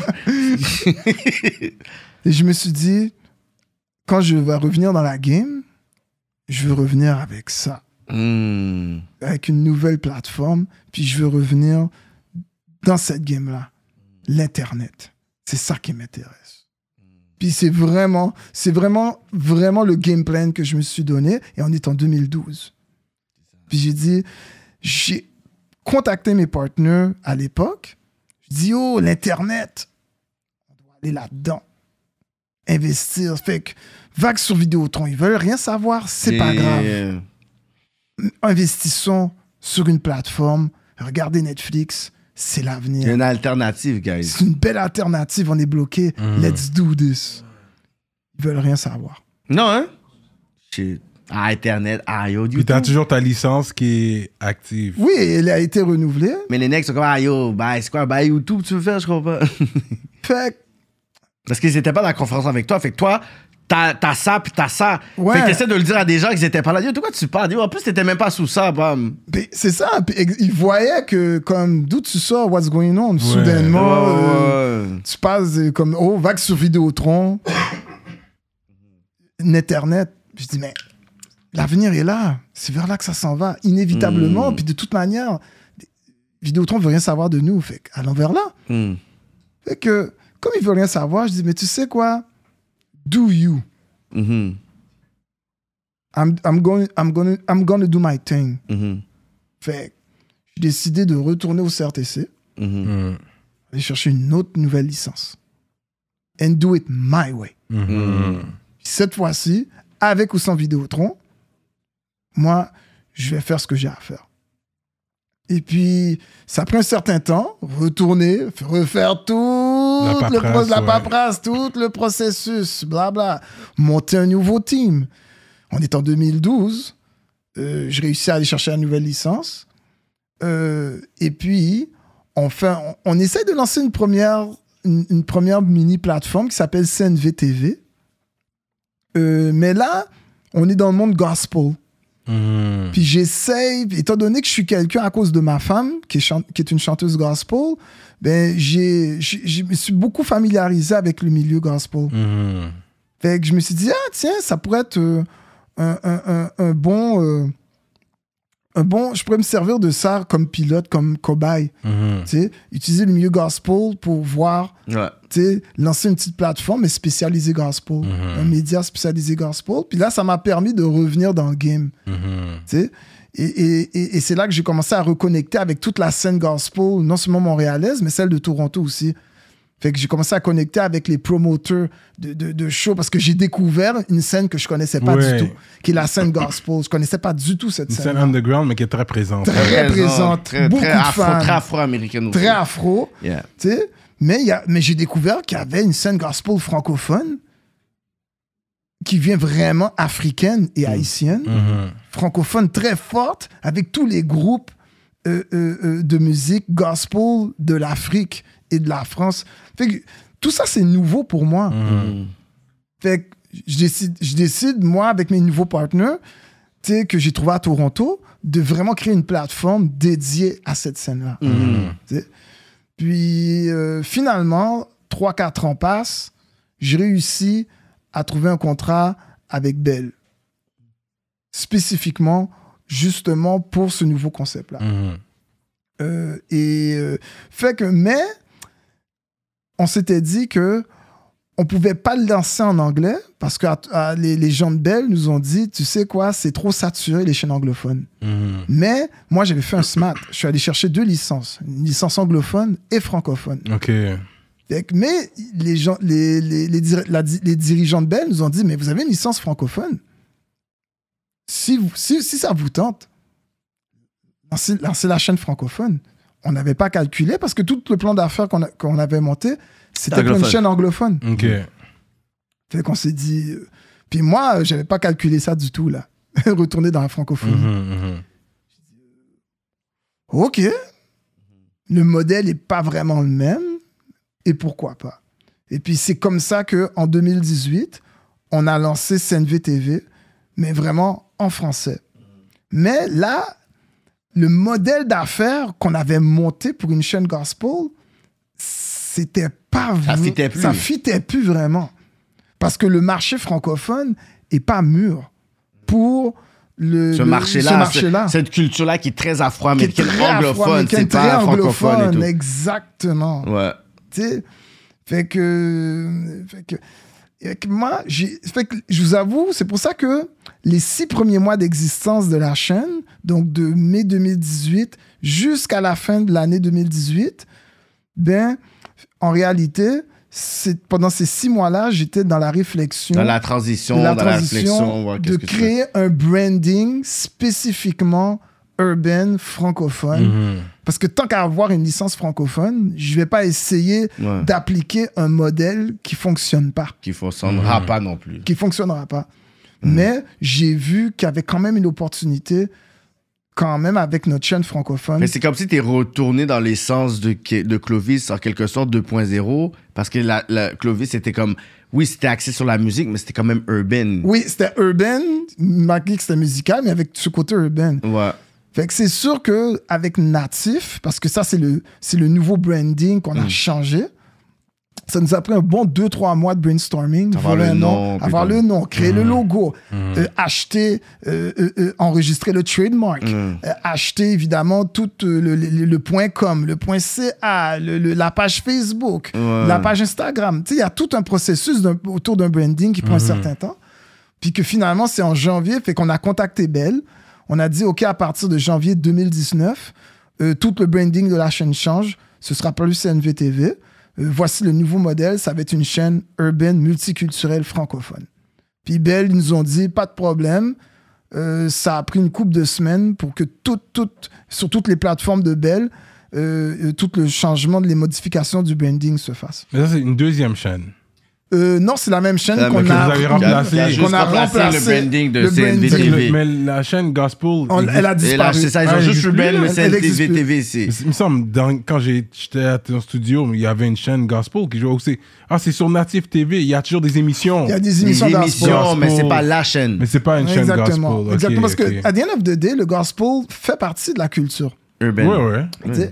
Fait que je, savais quand... et le Sur dimanche, c'est BET, Gospel. c'était ça, là, whatever. Exactement. Fait que j'ai une clientèle quand même euh, qui, qui veut du gospel. Fait que, fait que j'ai gardé quand même une, une programmation gospel dans Natif. là, je comprends. ok, De là, le concept de l'émission Gospel Mania, qui est une espèce de concours de chant Mhm. qu'on a créé pour la scène gospel dans la programmation. Fait que là, je pense qu'on est rendu à ce jour. Parce que là, ça, ça fait longtemps que la chaîne existe. Ça fait quatre ans maintenant. Quatre ans maintenant que Native TV existe. Yeah, Mais t'es déjà là, t'es sur le câble. yeah. sur Belle. Fait que c'est quoi qui manque? Pour tout, là, tu- puisqu'il y a quelque chose qui se passe présentement, justement, vous avez fait des lives, vous en avez parlé, des pétitions, mais c'est pourquoi vous faites ça? Alors c'était déjà euh, accessible sur Belle. Bon, je vais bien expliquer la genèse. Oui. Pour bien comprendre pourquoi, justement, on en arrive là où Oui. aujourd'hui est-ce qu'on en est. Quand on a signé notre contrat avec Bell, puis qu'on a lancé la chaîne, Mhm. puis qu'on a fait le rebranding Natif TV, là, là, on, on avait déjà, on avait déjà dépassé les 50 000 abonnés, puis on s'en allait vers le 100 000 abonnés, avec les autres petits câbleaux distributeurs qu'on allait chercher, IP, qu'on allait chercher à droite, à gauche Mhm. même si la majorité de nos abonnés viennent de Bell. Fait qu'on s'est dit, ben là, Vidéotron a aucune raison De nous refuser. de nous refuser, là. Leur compétiteur principal nous, nous distribue déjà. Fait que on a eu nos, nos meetings euh, avec les gens de, de Vidéotron. Mhm. Puis ils ont montré un intérêt. Ah, ok, vous êtes déjà en nom, vous avez combien d'abonnés? Ah ouais, déjà tout ça, blablabla. Fait que nous, on croyait que, ça, que finalement, bon, que ça allait être juste une formalité. tu sais. Puis qu'on allait pouvoir aller chercher les autres, deux, trois autres gros comme Cogeco aussi. Puis non. Toujours pas. Finalement, Vidéotron, Cogeco, pas intéressé. Parce que euh, des chaînes comme Natif, ils n'ont pas d'intérêt à vouloir distribuer une chaîne comme Natif. Ça, ça c'était ça leur réponse. Puis là, on s'est dit, OK. C'est sûr que nous, entre-temps, on était encore, on était déjà en train de développer la plateforme de Natif TV, Mhm. de streaming, que j'avais enga- engagé une équipe de programmeurs qui est en train de travailler sur ça. Mais entre-temps, en tant que chaîne francophone, tu peux pas être une chaîne francophone au Québec puis t'es pas sur Vidéotron. Mhm. C'est vrai. It doesn't make sense. fait, parce que sinon, à long terme, ben, peut-être la plateforme de streaming, elle va continuer à grandir, mais la chaîne de télé, on va devoir la fermer. Fait, fait qu'à un moment donné, quand la pandémie est arrivée, euh, tout le monde est enfermé pendant deux, trois mois, Mhm. fait que tu as plus de temps pour réfléchir. Mhm. Fait qu'on s'est dit, moi puis moi puis mes partenaires, on s'est dit, euh, ben tu sais quoi, on a quand même un mandat social de promouvoir la, le, multi- le côté multiculturel. On va, aller, on, on va aller, on va aller au CRTC. On va demander au CRTC, euh, avec le genre de mandat qu'on s'est donné, est-ce qu'il y aurait possibilité de ne plus être une chaîne spécialisée qui était obligée de négocier avec des câbleaux distributeurs qui veulent rien savoir de toi? Est-ce qu'il y aurait possibilité de juste avoir une licence qui nous, qui nous rend obligatoire? Puis fina- finalement, les gens du CRTC nous ont clairement fait comprendre les critères dans lesquels on doit rentrer Mhm. pour avoir ce genre de statut-là. Fait qu'on est allé faire nos devoirs. On a monté un dossier béton Mhm. qu'on a déposé en septembre 2020. Fait que dis-toi que le process, juste le processus, est- étape 1, première Two analyse, years, man. deux ans, tout le Crazy. processus de, de automne 2020 jusqu'à automne 2022. Deux ans juste pour tout le processus avant que finalement qu'on arrive à l'étape que oui, euh, notre dossier a été rendu public. C'est Finalement, fou parce que je me rappelle les conversations quand j'ai me disait ça. moi, dans ma tête, je suis comme, OK, t'es néné. Fait que le monde qui voit ça aujourd'hui online, moi, c'est des conversations que j'avais déjà avec Jean-Yves. oui, et qu'on a un- commencé à travailler sur le Kéké Show. Tu comprends? Euh, J'en parlais déjà à Kéké, qu'on a commencé à, à- à- à diffuser le Kéké Show sur Natif. Euh, puis je, puis je, je m'appelle à, chaque deux, trois mois, euh, quelqu'un me demandait Yo, qu'est-ce qui se passe sur le CRTC Je dis Ah, c'est long. C'est long et toujours, ah, La ah, bureaucratie, ouais. c'est long. c'est long. Mais quand ça a été rendu public, finalement, en septembre, c'est le 21 septembre euh, 2022, il y a quelques semaines que ça a été rendu public. euh, je m'attendais, je me rappelais, je me rappelais de ce que j'avais vécu avec Clovis TV à l'époque, quand euh, Astral Media euh, s'était opposé à la licence de Clovis. Fait que je me suis dit, bon, je vais probablement qu'on va probablement vivre quelque chose de similaire. En plus que le genre de licence qu'on va aller chercher, c'est une licence encore plus deep. Parce que là, c'est une licence qui oblige tous les câbles distributeurs au Québec à donner accès à la chaîne. Fait que j'ai plus besoin Whether you de- like me or not. que tu m'aimes, que tu aimes natif ou que tu aimes pas natif, tu es obligé de donner accès à la chaîne à, Mm. tous tes, à tous tes abonnés. Fait que je m'attendais quand même à ce qu'il y ait un retaliation d'une manière ou d'une autre. Puis euh, ils avaient jusqu'au 7 novembre, la date limite, And what happened? pour euh, faire leur euh, déposer une lettre d'opposition si jamais euh, n'importe qui veut s'opposer. De la même manière que n'importe qui peut aussi déposer une lettre d'appui. D'a- On a reçu beaucoup de lettres d'appui de gens importants. Puis finalement, la- le 7 novembre, à 5 heures, qui était l'heure limite, 5 heures moins 10 minutes, 4h50, pouf, une première lettre rentre, Rogers. Pouf, deuxième lettre rentre, Cogeco. Pouf, troisième lettre rentre, Québecor, le propriétaire de Vidéotron. Pouf, quatrième lettre rentre, un autre distributeur. Belle rentre. TV5. Boum. TV5 rentre. Bon, TV5, je comprenais pas. Qu'est-ce que TV5 Comme que vous avez à, à- à parler, vous autres. là. Ici Télé, qui est une, qui est une propriété de Rogers, qui rentre. Je dis, oh, ah, ok. Mais c'est fou parce que cette journée-là, j'étais avec Jean-Yves au bureau. Yeah! Puis j'étais comme, yo, je vois deux heures. J'ai comme, yo, y a-tu quelque chose qui est rentré? Non, non, tout. Trois heures. Euh, Après, il est comme, Hum, moi, c'est pas fini tant que c'est pas fini. Ah. Je parle avec Jean-Yves dans un Zoom le soir. Je dis, puis qu'est-ce qui s'est passé? Y a-tu eu des nouvelles? Je dis, ils sont toutes manifestées. Je suis comme, hé, qui? Non, non, regarde. Tous. Toutes.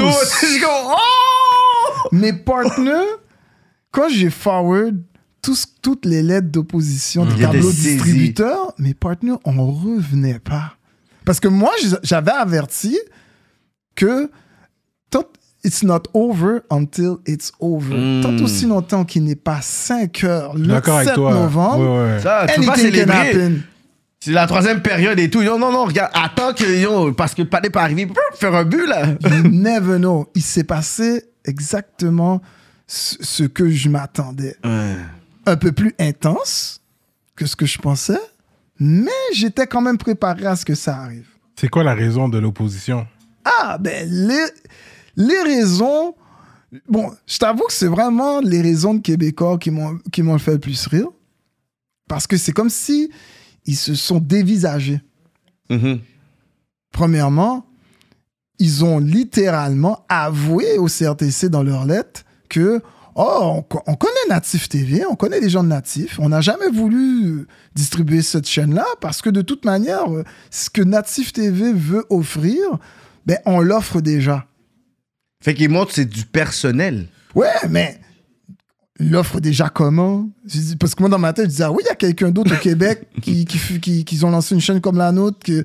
Non, non, non, non. Quand il dit, ils, ils- ils- offrent déjà ce genre de chaîne-là à la clientèle que nous, on veut, on cible. Ils disent, ben oui, BET.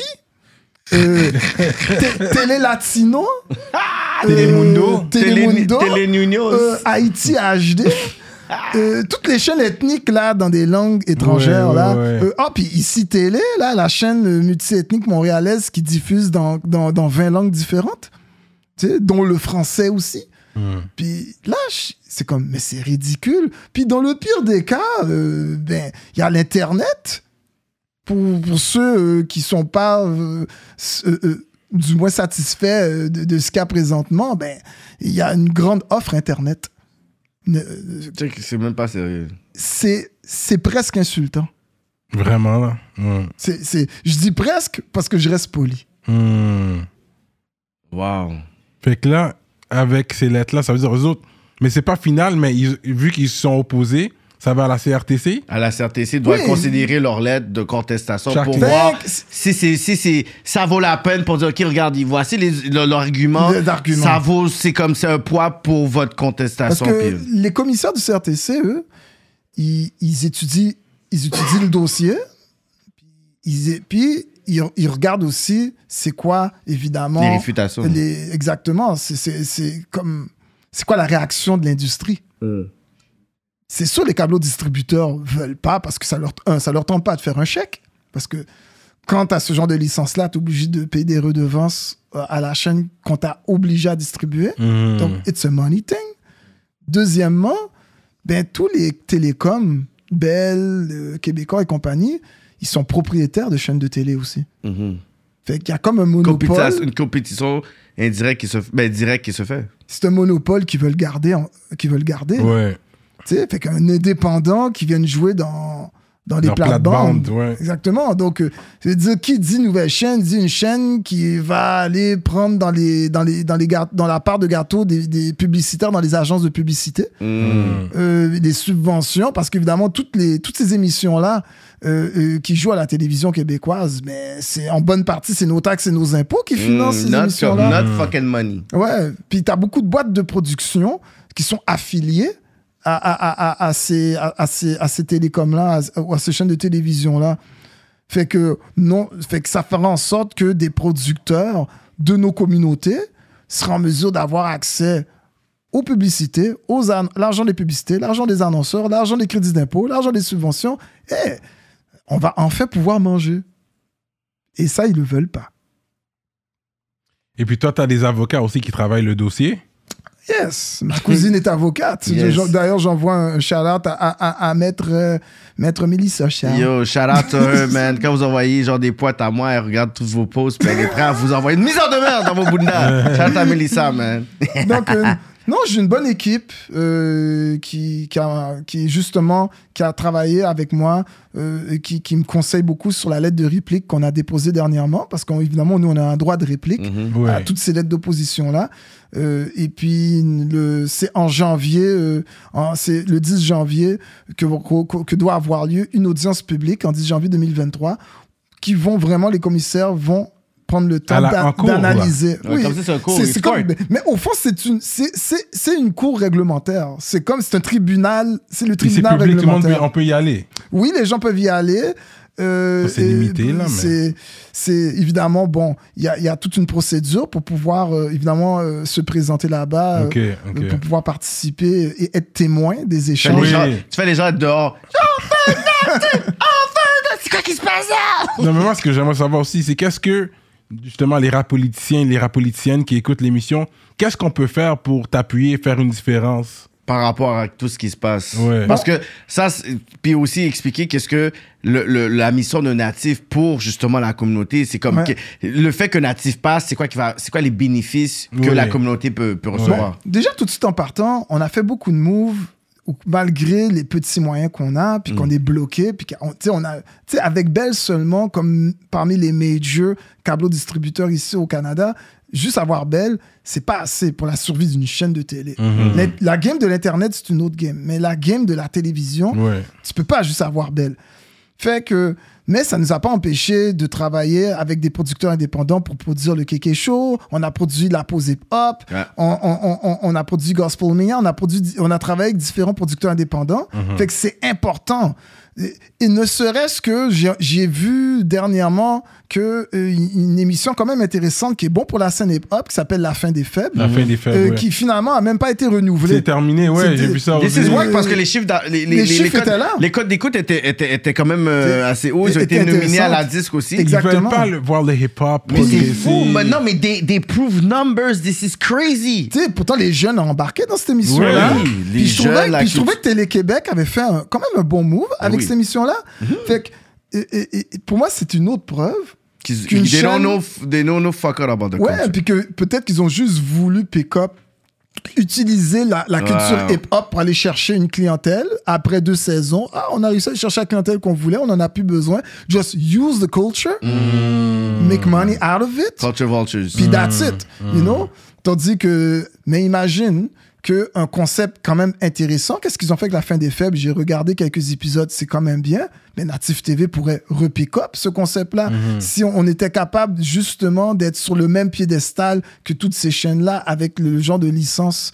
Parce que, tu sais, euh, un concept télé comme euh, La fin des faibles, ça coûte quand même cher. Ouais. Fait que, mais avec le genre de, de, de, de, de, de licence-là qu'on, dont on veut avoir, là, qu'on a demandé, ben, là, euh, Native TV aurait les coups des franches, Ouais. les reins financiers pour pouvoir repick up un- une émission comme celle-là, continuer à investir dans des concepts d'émissions sur la culture comme la pause hip-hop et, et n'importe quel autre type de concept que des gens qui font partie du mouvement hip-hop aimeraient présenter à, à, à Native TV. Wow. Puis déjà, on a un bloc dédié quotidiennement au, au- au rap québécois.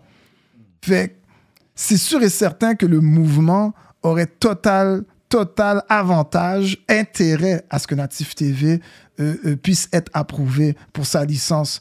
Et, et j'allais même plus loin que ça.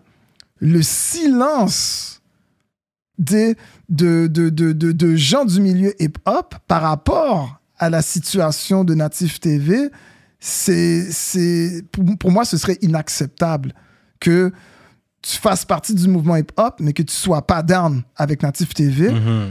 Pourquoi? Parce que pour moi, le silence de quelqu'un qui fait partie C'est du mouvement, c'était complice des télécoms.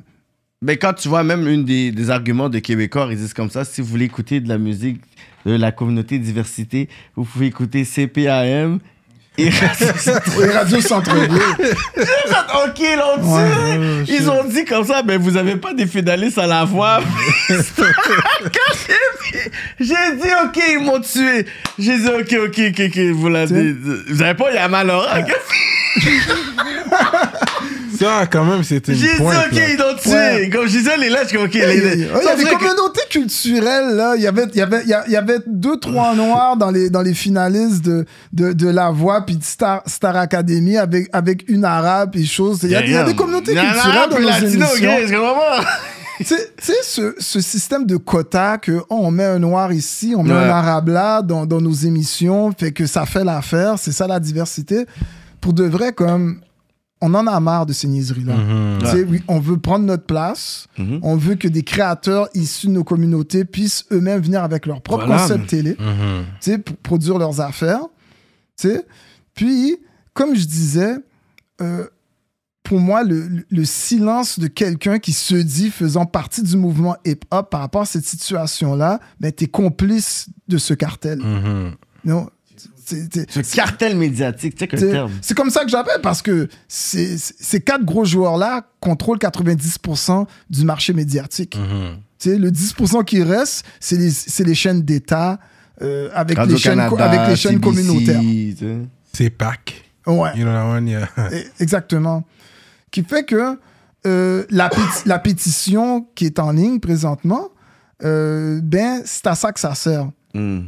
Parce qu'on ne on demande pas d'argent, on demande pas de cotiser, on demande rien de ça. Tout ce qu'on demande, c'est comme tous les artistes hip-hop, là, les gens qui font partie du mouvement. D'ailleurs, je vais en profiter déjà pour remercier déjà les quelques artistes hip-hop euh, qui, qui, qui ont share la pétition, ne serait-ce ne serait-ce que Enima. Enima la Enima la. Il y en a Ouais. plein de personnes et tout. Ouais. là, puis Il y en a d'autres qui l'ont share. M-Post l'a l'a partagé. M-Post l'a partagé. Raccoon, Ra- euh, Jackie Castro, Ouais. King Capital B. euh, Il y en a plein de la scène qui l'ont fait, whatever et puis, tout. là. Puis il y, a- il y y a les gens de, de Scan 24. Oui, Sa Majesté les Truffes, tout- Toute l'équipe, exactement. Ouais. Puis il y a il y a, il y a- il y a l'association de la musique urbaine du Québec, la MUC, qui, La MUC, qu'ils ont ouais. envoyé. Adriane qui- qui vraiment qui supporte le mouvement. Ouais. qui- Eugenio. Eugenio, toute la gang, que j'envoie des shout-outs, big love Mm. à, à- à tous ces. À un, autre, un autre OG que je connais de l'époque, Mm. euh, Eugenio, tu sais, que- qu'ils ont officiellement euh, envoyé une lettre de support au CRTC dernièrement. Euh, la MUC a envoyé leur lettre aussi là pour dire que Natif TV, c'est important aussi pour, pour la scène urbaine.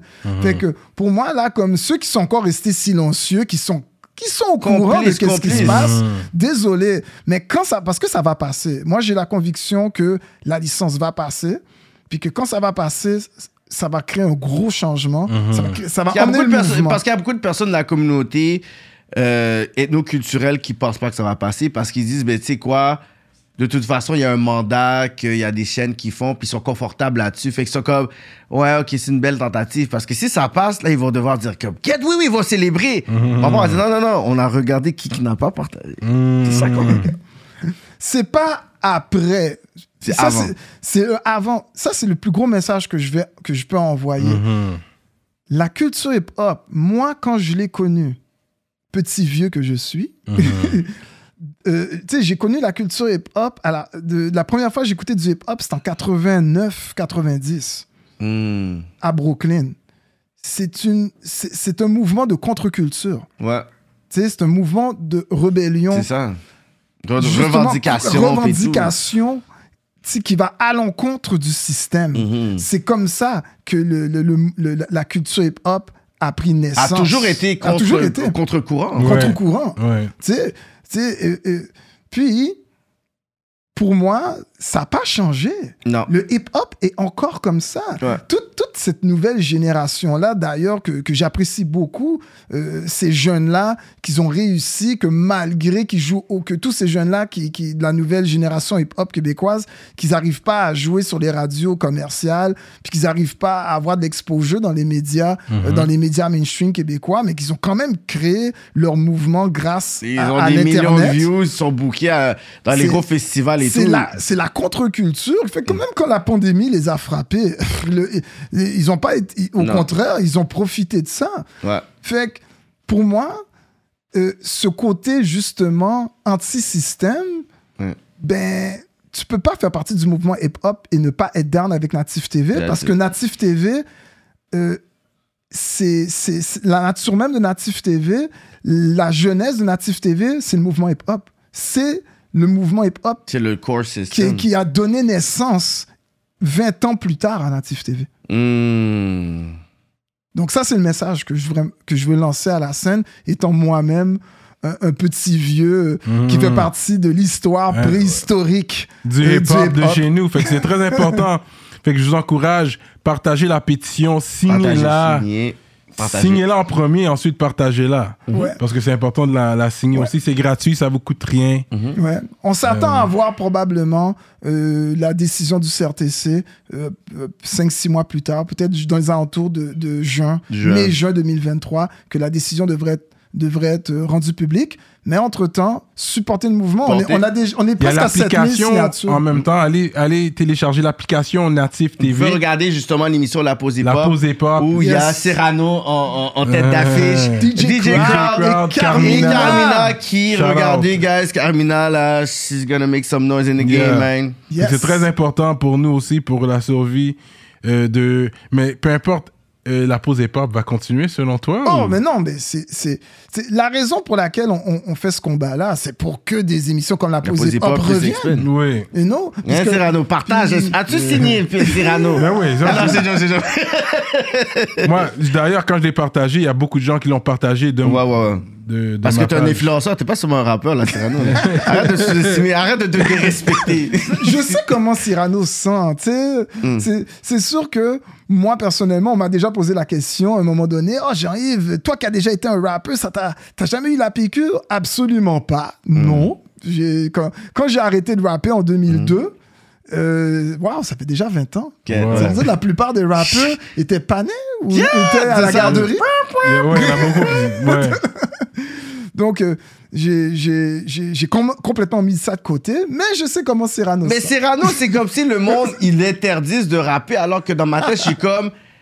Mais le panel a le droit de faire ça quand il veut. Il a, est-ce qu'il a dit que je veux repartir une carrière de rappeur yo, euh, à full time? Non. Mais est-ce que le panel a le droit de spit des bars? Ben oui, c'est Comme de il veut? C'est comme, c'est quoi, c'est quoi le barème qui dit qu'il a plus le droit? Dans ma tête, je suis comme, mais vous êtes fréquent comme ça. je vois son danser. S'il veut, il veut spit demain, il va spit, oui. Allez écouter mon track sur l'album de Empress. En voilà. passant avec J7. Bon, tu vois, il aide pas son camp, là, avec ses shameless plugs, là. Fait que je chalote les ministres avant qu'on aille sur Patreon et continue la conversation euh, à l'extérieur euh, Mhm. de YouTube. Donc, gros shout à tous les ministres qui nous suivent.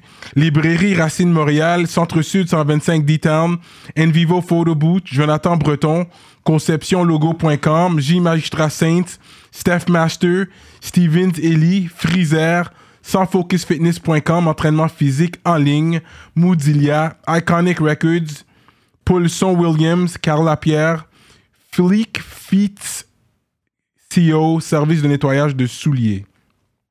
JDMD, EmpireDurag.com, l'atelier duo de chef, Mike Zop, Simon Bourque, DJ Flash, Nibi704 officiel et Zedelax.